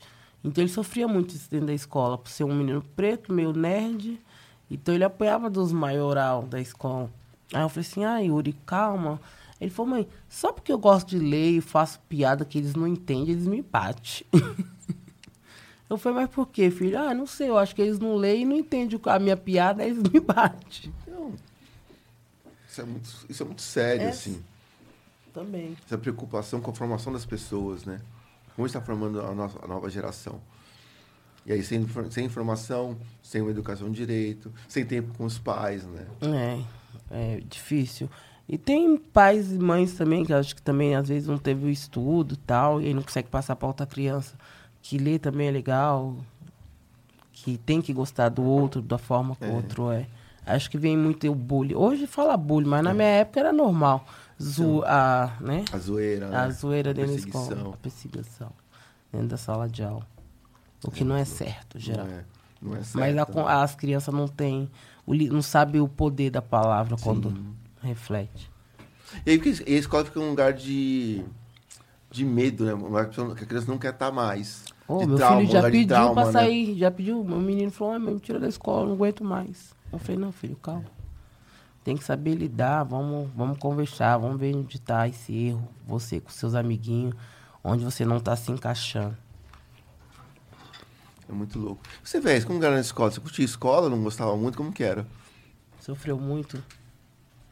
Eu era bom, assim, eu pegava rápido a lição, e eu- aí as pessoas tinham raiva de mim, porque eu pegava rápido. Então os alunos ficavam meio puto. Eu fazia umas perguntas muito. que esticava a aula. Aí os caras, porra, a aula tá quase acabando, os caras vêm perguntar de. né, de América do Sul, vai pra porra, tá ligado? Tipo, a aula tá quase acabando, mano. Nossa, que chato. Eu, eu sempre fui nerd, assim, na escola eu era nerd mesmo. E. Mas o preconceito na escola, ele não mudou nada. Assim, se você pega uma escola adventista, eu, eu, os primeiros três anos da minha vida, eu estudei em escola adventista. Aí meu pai não pôde pagar mais, me tirou. Aí eu fui estudar na escola pública e acordei para a vida, né? Tomando tapa na cara. Mas é, hoje, se você pegar grande parte da escola adventista ainda, tem um preconceito da instituição, e é legal a gente falar disso, tanto ela como outras escolas particulares tem um preconceito muito grande da instituição. Então, assim, eu tenho casos que vieram me procurar de meninos que têm o cabelo black e meninas e não podem entrar na escola porque não é cabelo de anjinho, tá ligado? Então, ah, não, você não pode. Ele, ele não pode estudar. Pai, ele não pode estudar com o cabelo desse tamanho. Aí. Por quê? Aí a gente questiona, mas o menino loirinho tá com cabelo aqui. E aí pode. Agora o menino com cabelo black não pode. Não, porque dá um aspecto de sujo. Já ouvimos isso, tá ligado? Eu falei, mas É, peraí, então vamos começar a reavaliar o seu Jesus que tá loiro na cartilha e ofende o meu pai que é preto e minha filha tem que estudar com Jesus loiro. Não, mas você entrou num método de ensino, senhor Reginaldo, né, que é o meu nome, né? O senhor entrou num método de ensino que o senhor tá pagando já sabendo o que o senhor tá pagando. Eu falei, ah, então eu tô pagando por um Jesus loiro, então vamos já questionar desde o começo. Assim, é tudo, é tudo muito errado, tá ligado? No Brasil. Eu, a minha filha, cara, recebeu a orientação pra votar, pra fazer a cabeça da gente pra votar do outro lado. Caramba. É, porque foi bem sucinto, mas foi. Eu vi uns três crimes aí já. tipo, É, o PT, ele vai destruir, gente, a educação. O PT, tal, tal, tal. Na época de votar entre Bolso, Bolsonaro e, E o Haddad. e Haddad, eles fizeram as crianças pensar que seria melhor votar em Bolsonaro, tá ligado? E Tava isso nas igrejas também, né? Em É. algumas igrejas tinham, tinham uns cultos de 10 minutos de Bíblia e 50 falando como o Brasil tá, foi ruim, pode voltar a ser ruim e tal. né? Ó, da minha época de escola, quando eu estudei na Adventista, tinha um menino negro, que era o Itamar. E ele era. Ele, ele sofria um bagulho chamado bullying, que hoje, né, que você falou, se chama bullying, mas na época era um bagulho assim. Os caras empurravam o cara, zoavam o cara. Eu não- vou contar detalhes pra não expor ele. Mas hoje ele é diretor de uma escola adventista, tá ligado? Olha. E, e em frente à minha ONG ele era diretor, e aí foi mal barato um dia que ele me trombou, porque eu trombei ele. Poxa, a ONG é sua? Eu falei, e a escola aí você é diretor? é, muito louco. Ele era o único bolsista da escola, porque a mãe dele trabalhava lá. Uma saudade da mãe dele. Eu fiz até uma personagem baseada na mãe dele, na mãe Esmeralda, a, a mulher é baseada na mãe dele. Mas ele saiu da escola que, que a gente estava falando o tema agora e foi para outra escola. E nessa escola que ele foi, que ele saiu, teve um caso de, de, de racismo agora. Agora, tipo, eu tava lá e eu vi, tá ligado? E aí eu falei, mano, eu não vou ficar quieto porque eu mexo no tema, velho. Sim. Então eu podia passar batido aqui. Vocês iam passar todos branco batido. Mas aí tem eu que eu mexo nesse tema, eu não Claro, posso. e tem que eu não falar posso virar mesmo. as Tem que costas. ter o Tá anti-racismo. ligado? Tem Aí- que mudar na fala, na É, aí eu chamei, mano, e tome, tá ligado? E aí tomou climão, né? Mó climão, não, pá, pá, pá. Mas se a menina não pode entrar de black, a menina alisa o cabelo. Se a menina alisa o cabelo, as outras alunas xingam ela de outra coisa. Sim. É. Entendeu? E aí a menina. E parece que o problema é ela, né? Porque É, ela sim. cedeu na identidade dela pra se E ainda tá errada. E ainda tá errado. Não Ainda tinha tá errada. nenhuma anterior. É, minha filha foi estudar de, de cocar, né? Meteu. Como que é o nome? que É, o do turbante. O turbante. De- meteu o turbante e aí, mano, não, não pode entrar. Aí, peraí, e a outra de arquinho? Pode entrar por quê? Não, mas aí não. Não, mas aí não o quê? Tá ligado? O que, que tem o Então, turbante? é, é Vem- muito louco isso. É, mas tem sabe que não pode entrar com joias tal, mas turbante não é joia. Entendeu? Sim. Turbante não é joia. Isso ela tá na etnia dela. É um pensamento que ela tá tendo, tá ligado? De se, de se reconhecer como uma mina que vem de. O vô dela é preto, tá ligado? Claro. E é isso que a gente tem que preservar também, essa ancestralidade que vem com histórias também, né? De todo mundo, não é só do- dos negros, Negro. mas de- tem muita coisa pra gente preservar, entender e compreender, né? Tem que ler o Alcorão, pelo menos, para não sair aquelas coisas falando, ah, mas todo mundo que tá lá é terrorista. Não, gente, para com isso, não é isso, né? O Al-Qaeda, sabe? Hezbollah, não, não tem essas coisas. Esse negócio do cabelo é foda pra criança. Minha filha com quatro anos, uma vez chegou em casa assim, ah, desesperador. Eu falei, Zara, por que tanto choro? Achei que tinha alguém batido. Ela, não, mãe. Tá, foi lá no começo da Flose, saiu o filme da Flose. E aí teve uma matéria lá na escolinha lá, e ela queria ser a Flose. Aí a minha amiguinha dela virou pro lado e falou, não, você não pode ser a Flose, você tem um cabelo duro. Olha. Nossa, acabou com a minha filha aos quatro anos de idade. Aí chegou em casa aquele choro. Eu falei, não, filha, vou mostrar pra ela que sim, você pode ser a Flor. Aí mandei fazer uma trança toda grande até a bunda dela, rosa e azul. Falei, fala pra sua amiga se ela pode ter uma flor, esse cabelo igual da Eu sei que ela toda de Foi rosa, ele levou. causou. Ele Ela fez isso. Aí Agora, ela tem, ele tem uma matéria importante sobre isso. É. Sobre uma aluna que o professor eh, disse que ela não podia ser âncora. Nossa. Não é? Você tem uma Tá matéria da sobre Europa, a menina hoje, É? linda, linda, Aí, linda, linda. tá vendo? A menina era muito, muito bonita, assim, Aquela- falava super bem e tal. E é a Pamela, Pam pelo mundo. Ela tava É. circulando na Europa, tá na, acho que tá na Suíça agora.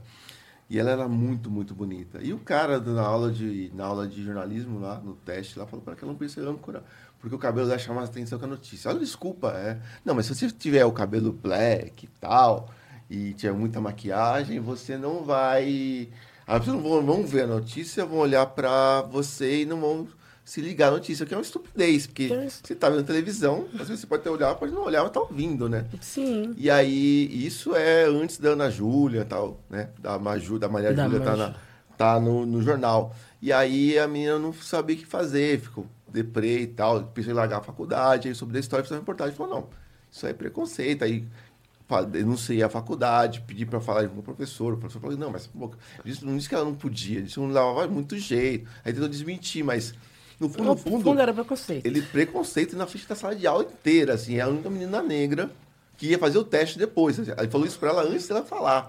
Nossa, você já tá- estabilizou, tá tenso, é, já é estabilizou a pessoa. Você- Eu já né? tava estabilizado. Tem aquela frase do, do Brown, né? Pra ser, pra ser 10 mil vezes melhor, porque é isso, cara. Eles estão tentando te jogar contra a maré, assim, te pôr pra baixo. Onde não tem pra, o que pôr pra baixo, né? É terrível essa história, assim. Acontece todo dia, cara. Todo dia, né? todo É, dia. é uma reprodução, hora. né, Em vários lugares. Por exemplo, tava vendo outro dia, conversando com um amigo Ah, meu. você tem um cabelo lindo, maravilhoso. Você precisa de jornalista, você nunca deparou também os outros falar, ah, isso... ou- Nossa, várias vezes. ou- Entrei em lugar, assim, cadê o jornalista? Eu tô lá, tipo, 10 minutos já, né? com um bloquinho na mão, um crachá e já, já escrevendo. Tipo, o que, que falta? A capa do super-homem pra falar com o jornalista? Eu tinha tudo, você tava anotando as coisas com um bloquinho, com release na mão. Ah, Cadê o jornalista? Meu, eu tô aqui. Ó. 10 Ou então vai minutos. você, fotógrafo branco, né? E o cara fala com o fotógrafo branco, ele fala com você. Uhum. Pergunta, mas aí, como sua empresa faz tal coisa? O cara, tipo, o cara, não, minha empresa faz geladeira. Eu, tipo, hã? Faz o quê? Sua empresa? aí coloca a cara lá, o cara vai olhar pra sua cara. Você não olha, cara. É loucura eu já, isso. Eu já fiquei em fila de autógrafo, pra dar autógrafo, né? No lançamento do meu livro, e os caras pedindo pro meu editor, velho. Então. tá ligado? Por favor, autógrafo, que pra mim, ele falou, não, o cara é esse aqui. É ele, loucura ele. isso, é loucura, é loucura, é loucura. É todo É a imagem, momento né, cara? provando. E eu falando com um amigo meu outro dia é o seguinte, estava falando sobre futebol. Cara, a maior jogadores de futebol de talento, de alto rendimento, são negros, né? A espécie história dos grandes jogadores são todos negros. Hoje, na, na, na Série A do brasileiro, não tem técnico negro.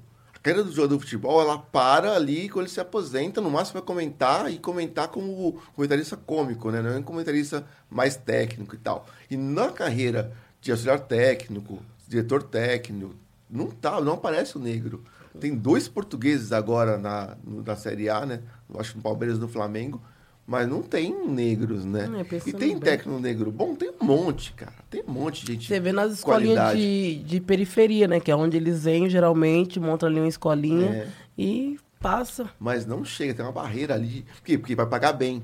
Que é aquele lance, né? É. Os espaços de poder bem remunerados. Não deixa subir. Não deixa, velho. Seleção brasileira. Qual foi o técnico brasileiro de seleção negro? É mesmo. Você vai lá desde 70 pra cá, não teve nenhum, cara.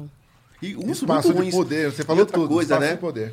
E a, a, a branquitude passa um pano, porque se pega um. Imagina um, um técnico negro do 7x1. Então eu ia falar, fulano perdeu 7x1. Não ia ser É. o Brasil perdeu a seleção 7x1 pra Verdade, Alemanha. o Ia ser o técnico- técnico preto perdeu 7x1, como foi o Barbosa, jogador, o goleiro preto, que perdeu pro Uruguai 50. Você vê o BVT, você vê a história da narração daquele gol, cara, o, o Dija passou pela esquerda por três jogadores. Cruzou na área, ninguém foi dar cobertura, a bola bateu no cantinho e entrou. Cara, não foi culpa do goleiro. Pô, era o último cara a fazer alguma coisa, né? Mas não, Barbosa levou o frango e tal. E não é isso, né? Não é por aí. Não é Caralho. sobre isso que você está falando. É por que, que não tem negro de, de futebol grande. Não tem a seleção E brasileira. deveria ter, né? Que É. os maiores jogadores de futebol são negros e. É. Não, metade da população brasileira é negra. É. Tinha que ter negro em todos os lugares, nos É verdade. bancos, na, no STF, nos partidos políticos. Até na esquerda mesmo, vamos falar sério mesmo. Caramba, tem um partido de esquerda aí que não tem um preto, cara. Nem pra Salvador, cara. Cara, O cara não consegue fazer uma legenda em Salvador com dois pretos Não na. consegue. De, não consegue. Não, porque não, não não tem tem. amigo preto. ele não formou. O cara é esquerda, É. tal, pá, progressista, É. mas não, não anda com os pretos. Não anda, não anda, não faz nada, você nunca vê. Ó, você sabe que eu, eu, eu tava no meio de comunicação que era progressista, assim, tal. E aí um dia eu teve uma reunião lá, precisamos falar com você, com você, com você. Nós estamos querendo criar um, um plantão negro aqui de jornalismo. tal. Eu falei, pô, que legal, velho. Quem vocês vão chamar? Não, a gente queria que você eh, fizesse. Eu falei, não, peraí. Na moral, irmão, eu passo batido numa blitz, mano. Eu sou tô eu e mais três negão, os três para e eu vou batidão, assim, ó. Vai, anda, cara. Já fizeram isso comigo várias vezes. Eu já passei vergonha, assim, vai, vai, vai embora. Não, é meus amigos, vai, vai depois você, Você, não- quem mandou você andar com eles? Vai na frente. E os caras não me param, velho. É, já aconteceu também eu ser parado, mas você entendeu o que eu tô dizendo, né? Tipo, passa batido pela adrenalina. E aí o cara, não, mas eu acho que você representa. Eu falei, não, você não entendeu, mano. Isso é um problema que vocês têm que resolver. Aí juntou todo o jornalista, falou, trocar ideia. Fez, ajuda nós pra gente... é, como a gente vai ter um jornalismo negro aqui, um jornalista negro aqui? Eu falei, cara, volta pra faculdade, aquele amigo seu que você ferrou, você tenta não ferrar, não sei, pega o seu amigo do lado da vila e forma ele. Não é problema meu. Sim. Tá? Eu já tenho minhas causas, agora eu, eu tenho que trazer um jornalista negro aqui, velho. É sério isso que vocês estão falando? Onde eu vou achar também? Tá ligado? Então, assim, do nada, porque os caras. Todas as empresas agora querem dar esse papo, né? De que É. não, somos. é, então temos o en- o engajamento voltado para isso tal. Participativo, tudo. Mas cadê, mano? Não tem, porque não formaram, mano. Tá ligado? Alguns caras escapou do bagulho e conseguiu se formar que nem você. Falou, mano, eu vou por aqui, vou fazer a minha. Mas a maioria não teve acesso. E aí o cara quer inventar uma, uma mídia negra, quer inventar uma narrativa negra, sendo que não, não tem, mano. É pesado, né? Né, é Mas tem uma isso. história da, da imprensa negra brasileira. E é antiga. O primeiro jornal negro mesmo, que foi do Paulo Abrito do Rio de Janeiro, é de 1833. É 50 anos antes da abolição. Ele já tinha é, uma grana. Inclusive, o Paulo Abrito é o primeiro é, rico negro do Brasil. Ele teve indústria, teve gráfica. É uma história fantástica. Teve empregado francês. Ele tinha empregados franceses, assim, tinha um, maître francês e tal, que servia na casa dele. Esse cara criou um jornal chamado Homens de Cor, no Rio de Janeiro, que falava sobre o- as pessoas negras com humanidade. E era abolicionista. E era um cara negro. E esse cara, ele, ele é um marco pra gente da imprensa negra como o primeiro jornal, a primeira publicação negra no país, de 1833. E é o cara que lutou sei lá, a vida inteira contra a escravidão até chegar na abolição. E a partir daí teve vários veículos, né? Vários panfletos, manifestos negros. Tem a revista Raça, tem a iniciativa do, do, mídia, do, É, do não, Notícia tem. Tem. Tem. tem muita gente. Gabriel de Nascimento. A história da, da imprensa negra é muito forte, né? Eu no tenho Brasil. uma vizinha que desfilou pra revista Raça. Então, mas é isso. é, não tinha espaço, não tinha grana, né? Foi apagada, né? E Netinho tudo- de pausa, uma, uma, tudo meio mambembe, uma TV né? também É. aqui no Brasil. E o Netinho? Sim, o Netinho tentou, tentou tentou, puxar, fazer, tentou é. fazer uma TV uma época e tal. É, né? Tem as Você iniciativas. acha que a gente lida bem com os nossos mártires negros? Assim, tipo, eu acho que não. Você vai falar do Pelé. Pelé não gosta do Pelé. Porque não assumiu a filha dele. Eu falei, caralho, tantos caras brancos que eu conheço que não assumiu a filha, filha. você não gosta do Pelé porque ele não assumiu a filha dele. Não tem um bagulho também assim, tipo, eu não gosto do Mussum porque ele bebia, ele é estereotipado, bêbado, tal, negro bêbado. Todo não tem, todo mundo é, tem uma desculpa pra não Tem gostar um do... peso. Não tem? Tem. E eu acho engraçado, porque se pega os Estados Unidos, né? Não é igual ao Brasil, até porque a porcentagem lá de negros é de 16%. 16%. É bem menos que Menor. o Brasil, bem menor, né? E é uma, é uma comunidade que tem uma grana um pouco maior também. Se você comparar o negro americano com o negro brasileiro, não está no mesmo nível. Mas essa coisa de é, reconhecer a importância dos seus líderes, das, das referências, é muito grande. O Jay Simpson, ó, o, o exemplo inverso agora. Mano, o Jay matou o cara. E foi absolvido anteontem, né? Por quê? Porque a mulher negra fala, mano, vocês vão prender mesmo o cara, o negão? Vai ficar assim a vida Vai ficar toda. feio prender o É. negão? Não vai o Múmia, né, mano? O Múmia Bujamal, É. né, mano? Que os caras não soltam nunca, velho. Então, tem isso, cara. Então, acho que tem, tem essa coisa da gente não ter essa autoestima, a empatia com os nossos, né? Como você falou, às vezes você passa um pano grande lá pro cara que é branco, Sim. mas na hora que você vai, vai avaliar o negro, tem um peso maior Um e peso tal, maior. né? Acho complicado isso. Eu, eu, eu sou muito humanista. Acho que todo mundo tem os seus defeitos eu tento tentar ver o que a pessoa fez de bom, cara. É. Sabe? Sempre olhar o lado bom Tem, das pessoas. sim. o lado ruim todo que- mundo tem. Ninguém é é perfeito, né? O Gandhi tinha problemas, né? Você vai ver a biografia do Gandhi lá, ele foi... O Bob Marley foi um cara violento. Bob Marley, quando estava com carreira, ele, ele ia com uma arma na, na rádio para tocar a música dele. Imagina o Bob Marley armado. Nossa, o negão intimidava. É, então. E isso é uma coisa de meio difícil, né? Tipo, é meio um jabá violento, assim, tal. E todo mundo tem essas, essas coisas, essas nuances, assim, né? E qual que você acha que é o futuro, velho? Assim, tipo, esse trap agora, todo mundo rico, favela no topo, nós no topo, nós de BM, nós de Preto, Audi. todos preto, Ouro pra caralho, jogando dinheiro pro alto. Mano, qual o futuro da quebrada, da representatividade desse jeito? Tá ligado? Que a gente tá vivendo aí. Cara, dá um medo, porque isso é muito castelo, sabe? De areia, assim. Você vê que não tá se sustentando. Nem um pouco.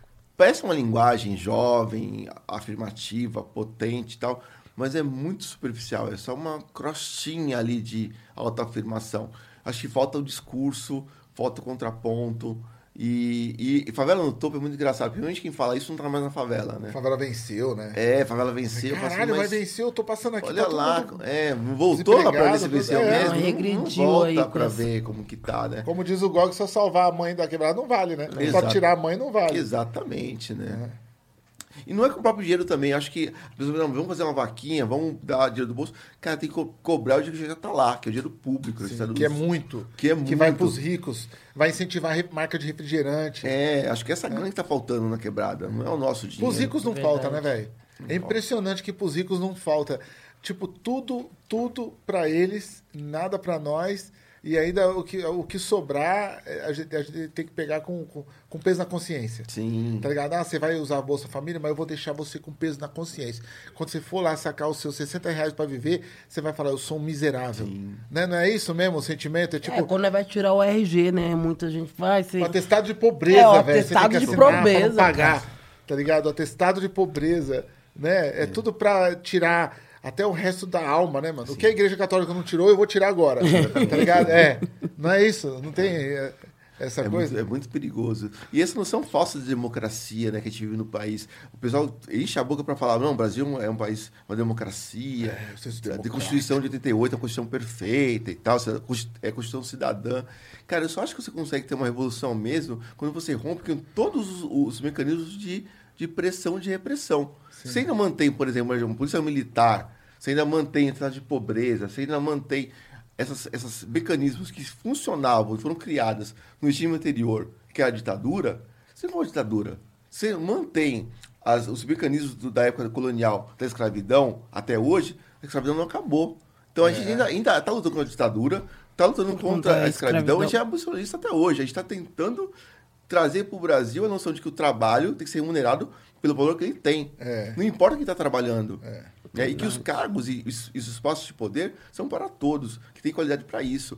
Putz, aqui em São Paulo teve uma história do Tebas, que é um arquiteto negro, que fez a Catedral da Sé, fez a fonte do, do centro de São Paulo, fez as casas mais bonitas de São Paulo do cara, preto. Quem fala dele?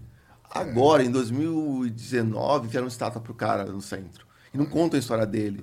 Né? Tem muita história. A Bairro da Liberdade, por exemplo, chama Liberdade porque antes era forca lá. Aí o Chaguinhas, que é um cabo negro que foi enforcado, e quando ele, três vezes que ele foi, foi enforcado e a corda quebrou, ele gritou liberdade, liberdade, liberdade, ele foi, ele foi executado, né? Então, por isso chama Liberdade o bairro, não é porque é o bairro japonês. Porque é o bairro que é um, um bairro que é um antigo um cemitério de negros e indígenas, de, de pessoas escravizadas, e tem a história do Chaguinha, que é tipo um mártir, um santo popular, porque ele não morreu na- no suplício da forca. Ninguém sabe essas histórias. Eu também não né? sabia, O Tibiriçá, por exemplo, São Paulo, cidade de São Paulo chama São Paulo dos Campos de Piratininga, o nome da cidade. Não é Anchieta que funda a cidade. A cidade de São Paulo tinha a pequena colônia de jesuítas, que é pequenininha mesmo, assim, um- um- uma, uma casa rústica com os padres lá, com os, com os jesuítas, uma grande aldeia indígena, os espanhóis e os portugueses que eram comerciantes e tal, faziam aquele rolê. E quem dominava tudo isso era o Tibiriçá, um índio que tinha uma visão já de morar no Planalto, que juntou as tribos, os portugueses e os espanhóis, e criou um idioma próprio que era meio português, meio espanhol e meio tupi, o Tibiriçá. Nossa. Não tem uma rua em São Paulo com o nome desse cara, não tem uma estátua desse cara. E o cara criou esse- esse- essa comunidade que, que tinha que comerciava, coisa, comerciava coisas entre eles, que se viviam bem no mesmo espaço físico, que fez crescer a cidade. Não foi Padre Anchieta, que escrevia verso na areia, que ensinava os índiozinhos. Cara, esse cara não criou nada. O, o gestor administrativo militar desse começo era um indígena, cara, era o Tibiriçá. Olha, E não falam desse cara. Ah, o próprio Jack Daniels, né, velho? É. Os caras tá falando a história agora. O uísque, né, né, mano? cara? Que o cara que criou o bagulho. Roubou a forma do uísque. É, mano. De um preto. Agora, assim, você não fica pensando às vezes que o sistema dá uns tilt? Por exemplo, quando é, um cara com uma, uma Ferrari atropela um moleque rico de Genópolis de 20 anos e mata o moleque. E aí ele sai pela porta da frente da delegacia. Aí todos os jornais, nossa, isso não é justiça, o país não tem, tem que mudar a lei. Só que assim, eles não entendem que essa lei foi criada para ferrar o cara que não tinha carro. Sim. Porque era pra privilegiar o rico, porque tinha carro. Só que como a lei não muda, então ele mata um moleque de 20 anos rico branco, tá ligado? Sim. Né? Não é muito louco. Quando mata o negro, suave, né? Sim. Na quebrada. Mas quando mata um cara de classe média alta, aí fala, não, olha que covardia, não tem justiça, né? Esse tilt de sistema é muito louco, É né? muito doido. E criam institutos, né? Criam, aí vira nome, de Nome, coisa. É. vira... É. Não que eu acho que, que a morte do Não, menino branco não, não, não- seja Não ser tem valor, mas... valor, mas, mas- tem um peso e uma coisa de, de indignação que, que é essa lei louco, né? ela foi criada para beneficiar o cara que tinha carro na época, que era o cara rico. Então, assim, ele podia pegar um negócio de 4 toneladas e matar um cara que aparentemente era pobre na época, que a lei, quem não tinha carro era pobre. Agora, você pegar uma faca, um- uma arma branca, uma faca de 10 centímetros e matar o cara é outro tipo de lei, é outro tipo de pena. sim. Porque aí um Que é pobre o- pode fazer que é com... o culposo e o doloso, É. né? É. O doloso quando você tem intenção de fazer aquilo, que é a faca. Você pegou Sim. a faca e foi matar É. o cara. O culposo não, aconteceu. É, tal não. coisa. Você pode- inclusive tem, tem a suspeita da dúvida. Pode falar assim, não, não foi o cara, o carro quebrou, teve um problema no carro, e aí talvez tem que investigar se não era o carro que É. Não, estava não quebrado. só, ele só né? tava Se bebendo tinha- dois- dois se uísque. tinha faixa demarcada, É. se não tinha uma guia rebaixada. Ou o se jogou na frente do carro também. Então É. tem todas as nuances ali que levam para a decisão de culposo. É, a pena é menor, pagar multa e tal, né? A intenção de matar talvez não existia. É óbvio que tem que sair na rua para matar as pessoas. Talvez saiam, mas não é Não, se no- o cara normal. bebe dois de uísque, ele sai pra matar alguém, velho. Hoje mudou essa É. lei, né? Mas nessa época, talvez que você esteja conversando, ainda valia a questão da dúvida, tipo, não, mas Sim. como foi esse atropelamento? Hoje e um bagulho é 40 por hora, o cara anda 200 por Sim. hora, entendeu? E aí pega Ele um cara... Tem intenção de matar. Na- na minha Tem quebrada- intenção de matar, Na minha claro. quebrada, o cara pegou com um cara importado, um cara de bicicleta indo Nossa. pra trabalhar, velho. Qual a desculpa que ele tem, tá ligado? Bêbado, voltando de um Nossa. rolê. Então, assim, como que isso não é, tá ligado? Culposo. Como que não. E a, e a lei Ele é, é feita risco, por né? pessoas ricas também, né? É, então, Você pega o é parlamento que decide essas leis, mais da metade é muito, muito rica. É no judiciário, que é quem vai exercer o uso da lei, vai pesar se a lei vai ser mais ou menos, o cara também é muito rico, o cara é muito branco, ganha muito bem. Vou- citar nomes, mas tem um juiz aí que, que usou todo o rolê aí ano passado das eleições, que ganhava tipo 30 mil por mês. É. Que, como esse cara pode sentir o que sofre a pessoa salário tão alto assim? Não, e- né? e Não, primeiro ele nem que- tom- E pedem mais dinheiro, né? Então você tem E só, vive, aumentar. só vira juiz do benefício, né? Sim. Porque só pega aqueles caras que passam naquele padrão específico de cu- Sim, cu- concurso e tal. concurso e tal. E- Teve tempo de estudar mais, mais É. sem ter que trabalhar. Né? Pra gente que teve que trabalhar desde cedo, eu comecei com três anos trabalhando. Não vou ser juiz nunca, cara. É. Porque é anos de faculdade de direito, depois pós, E não é teste, barato essa sobrenome faculdade tal, tem um tem- sobrenome é. tal que conta muito. Não, assim, meu- meus amigos que viraram advogado depois falaram, mano, você não acredita, é só moleque preto que pegou um celular, moleque preto que foi ali no ônibus e acharam que ele ia roubar o ônibus, acharam e aí prenderam, e é tudo condenado, velho. Condenado. É tudo A condenado. custódia que tem que ser feita agora por conta É, na hora. prisão. Nossa, são terríveis. São Esse- piores. Ah, próximo, Ó, próximo. nós sofreu um agora. Não. O tio do meu marido, ele é alcoólatra, mas ele sai o horário dele pra trabalhar todo dia. Ele trabalha, eu acho que no, ali no- aqui no centro. Trabalha de porteiro. Ele saiu do serviço, entrou no bar, bebeu pra caralho. E tava sentado na calçada. Uma mulher acusou que ele tinha roubado ela, que pontou a faca pra ela. Ele foi preso naquele momento. E foi condenado. E tipo assim, o cara não teve nem o direito de defesa. E depois nós puxou, né? Corremos atrás, puxamos câmbio. Ele não tinha nada a ver com a situação, ele não tinha condições de fazer aquilo. E mesmo assim, ele foi condenado a três anos. O juiz não, não quis saber que ele. Ele né, provou que ele estava no horário dele de trabalho, provamos que ele tinha acabado de sair do trabalho, pegamos a câmera, não era ele que estava no, no assalto com a menina. E mesmo assim, condenaram o cara. Ele tá na rua porque nós colocamos advogados e tal, mas É ele tá caro, con... né? mas ele ainda tá condenado. Se ele tomar um enquadro na rua, é perigoso ele voltar. Porque de imediato ele veio pra rua, mas ele foi condenado. E é louco que todo o processo do inquérito tem um caráter muito racista. Porque quando começa da prisão, chega a PM lá, o PM pergunta para todo mundo o que, aconteceu. Quem vai ser primeiro a falar? A pessoa branca ou a suposta vítima que vai contar toda a história. Mas foi ele, foi tal. O cara que é suspeito, a pessoa negra, vai para a delegacia, não pode contar, aí pode telefonar para alguém, aí não te telefonar, não te chamar de advogado, aí é coagido, às vezes até apanha para assumir alguma coisa. O delegado faz lá o inquérito e segue o jogo. segue o jogo. E na justiça, a palavra do policial que não viu, mas chegou depois e só viu a pessoa branca, tem fé pública. O policial no inquérito, ele não é só o cara que prendeu. é uma Ele testemunha também é testemunha que daquele tem fé cara. pública, É. que não mentiu. Então não dá pra fazer, ó, eu acho que o policial tá enganado. Não. Você pode contestar qualquer parte do inquérito. Menos a fala do policial, porque o policial tá ali exercendo o trabalho dele de policiar a sociedade. É. É louco isso, né? Olha, olha É o que eu vou te louco. Uhum. Você boicota o Habibs por quê? Por causa do Bernardo, né? Do menino Bernardo, que foi morto lá. E falou que ele morreu porque ele tava drogado, que É. sei lá o quê, morreu do coração. O laudo falou, não, morreu do coração, não foi desganado. Mas peraí, o coração não se parou porque estava sendo desganado? É. Não é louco isso? Não, tudo bem, pode ter sido do coração, mas o que levou o coração dele a, a- a agitar? O cheirou cola antes? Ou porque um segurança de, sei lá, 80 quilos arrastou ele pelo pescoço porque estava pedindo dinheiro na porta do negócio? Do, do barato. Eu- sabe o que eu falo? Porque uma vez eu tava no Habibs, né? Aí isso não tem a ver com eles, mas é só porque eu tava lá, eu lembrei. É, aí tinha quatro moleques, tá ligado? Numa mesa, bombadinho e tal. E eu tava com a minha família. E tinha um cara negro com duas minas. E os moleques começou a mexer com as minas, tá ligado? É, e tal, não sei o quê. E o cara eh, segurou a ponta. O negão segurou a ponta, ficou na dele e eu tô ganhando a história, né?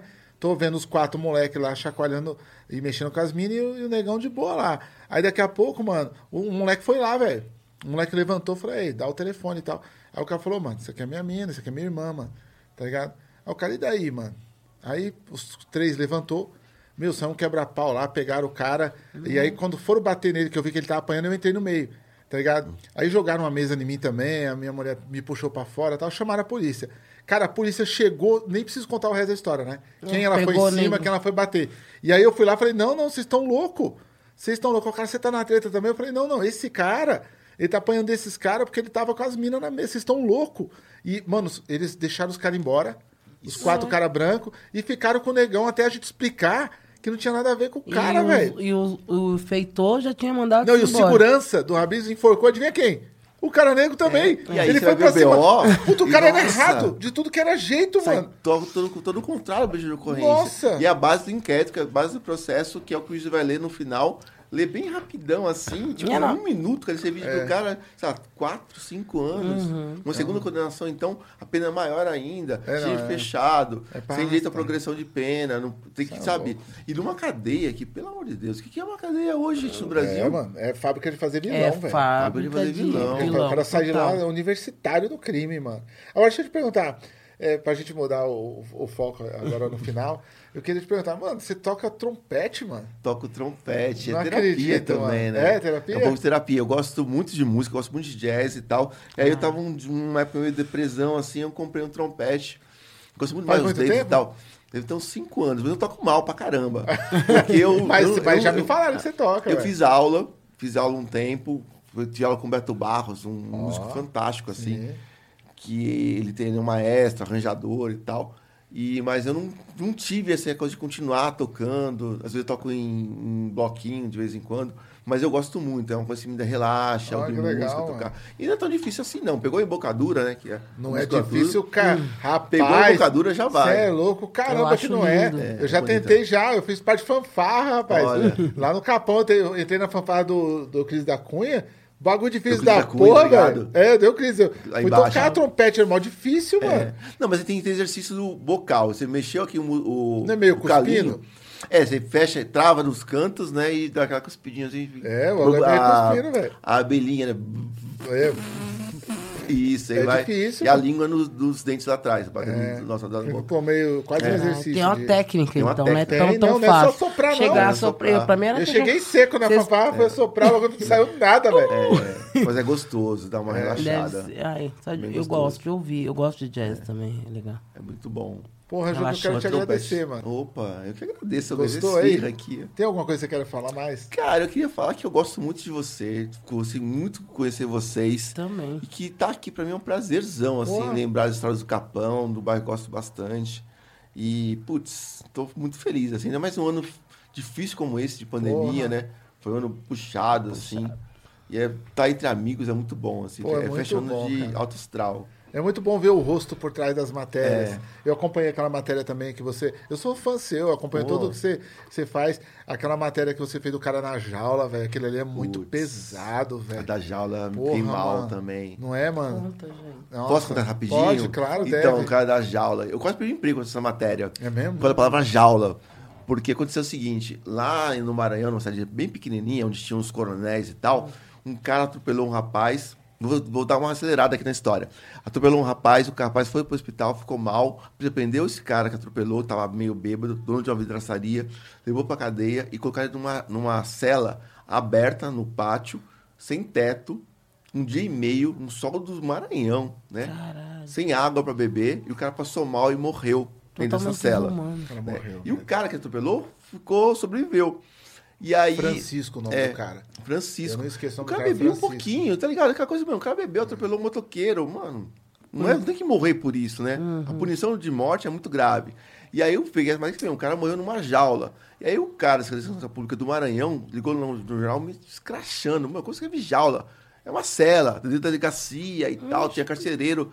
Meu, meu amigo, aí o meu chefe veio falar comigo, pô, tem que mudar a matéria, tava na internet, que colocou jaula, e o cara falou, não é jaula, é cela. Não, não vou mudar. Não, tem que mudar. Peraí, vamos mudar no dicionário? Peguei três dicionários. O que é uma cela e o que é uma jaula? Cara, a cela tem que ter banheiro, tem que ter lugar de dormir, sabe? Tem que ter teto, pelo menos. Aí você pega uma jaula, jaula é onde você coloca bicho. O tratamento daquele cara foi como um bicho, não tinha água, não tinha banheiro, não tinha nada Não tinha nada. né? Tá esperando ser julgado ainda, inclusive. Tá esperando chegar o processo para ser julgado. Isso é cesta básica, cara. Você atropela alguém, é cesta básica. Você paga no máximo de cesta básica. Ninguém morre para atropelar uma pessoa. Né? A lei não diz isso. E aí o cara insistiu para mudar a palavra. Não mudava a palavra nem a pau, cara. Pra mandar embora, mas era uma jaula. E aí o G1 precisa usar jaula também. Vamos usar jaula também para pra matéria, assim. Porque é isso, a gente dá nome pras coisas, né? É o que Fala é, o né, cara? real. Não pode, é, pode era abusar. jaula. Mataram o cara, assim, numa crueldade, né? Totalmente e numa desumano. jaula, cara. Eu fui ver no Google Maps depois, você olha a delegacia, é um puxadinho, cara. A delegacia tá lá, tem estacionamento, aí tem um quadrado assim em cima, você vê que tem as barcas, assim. Caralho. Você vai no circo antigamente, era igualzinho, é jaula É, de bicho, é cara. jaula. É jaula, cara. jaula. E o cara era branco, né? Não era um cara negro, o, o, o Francisco. Sim. E... Mas é o que você falou, né, cara? É vida, é vida. Vida é, é vida né, e tal. Tem que ter uma, humanizar as coisas, né? Da hora, Juca.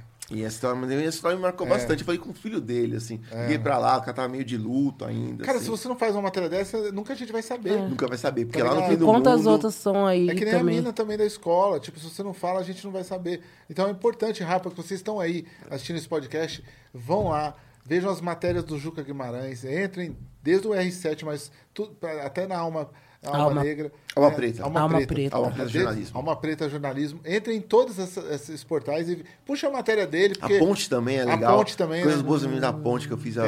E também puxar. sobre rap, que você escreveu muito sobre rap, É. tá ligado? Tem uma coisa histórica aí de ter uh, feito o release dos discos, que, que ninguém faz mais hoje também, É. né? O disco sai, tanto faz, né, mano? Só de um ou outro cara que eles elegem os caras representantes que todo mundo faz. O resto, é, ninguém fala mais. Então, pesquisem que vale muito a pena, mano. A indicação nossa não é à toa que ele tá aqui, não. É um privilégio pra gente estar com um jornalista desse porte, Total. tá ligado? Que assim, como a Roberta Estrela Dalva, como as Mina Negras, os Cara Negro, ator, atriz, como diretor de cinema, não tem relevância hoje, mas tem relevância histórica. Porque todo mundo apaga tudo menos a história, mano. Exatamente. Não é não? E nós temos que estar presente em Obrigado, todas mano. elas. Obrigadão. É Obrigada, nóis, hein? Gil. Prazer conhecê-lo. Obrigadão, Gratidão. negão. Da hora mesmo. Gente, se Mary redeemed a $50,000 cash prize playing Chumba Casino this year. I was only playing for fun, so winning this was a dream come true. Chumba Casino is America's number one social casino experience. It's serious fun. With over 80 casino style games to choose from, you too could win life changing amounts of cash. Be like Mary. Log on to chumbacasino.com and give them a whirl. That's chumbacasino.com. No purchase necessary, void or prohibited by law. 18 plus. Terms and conditions apply. See website for details. The voice in the preceding commercial was not the actual voice of a winner.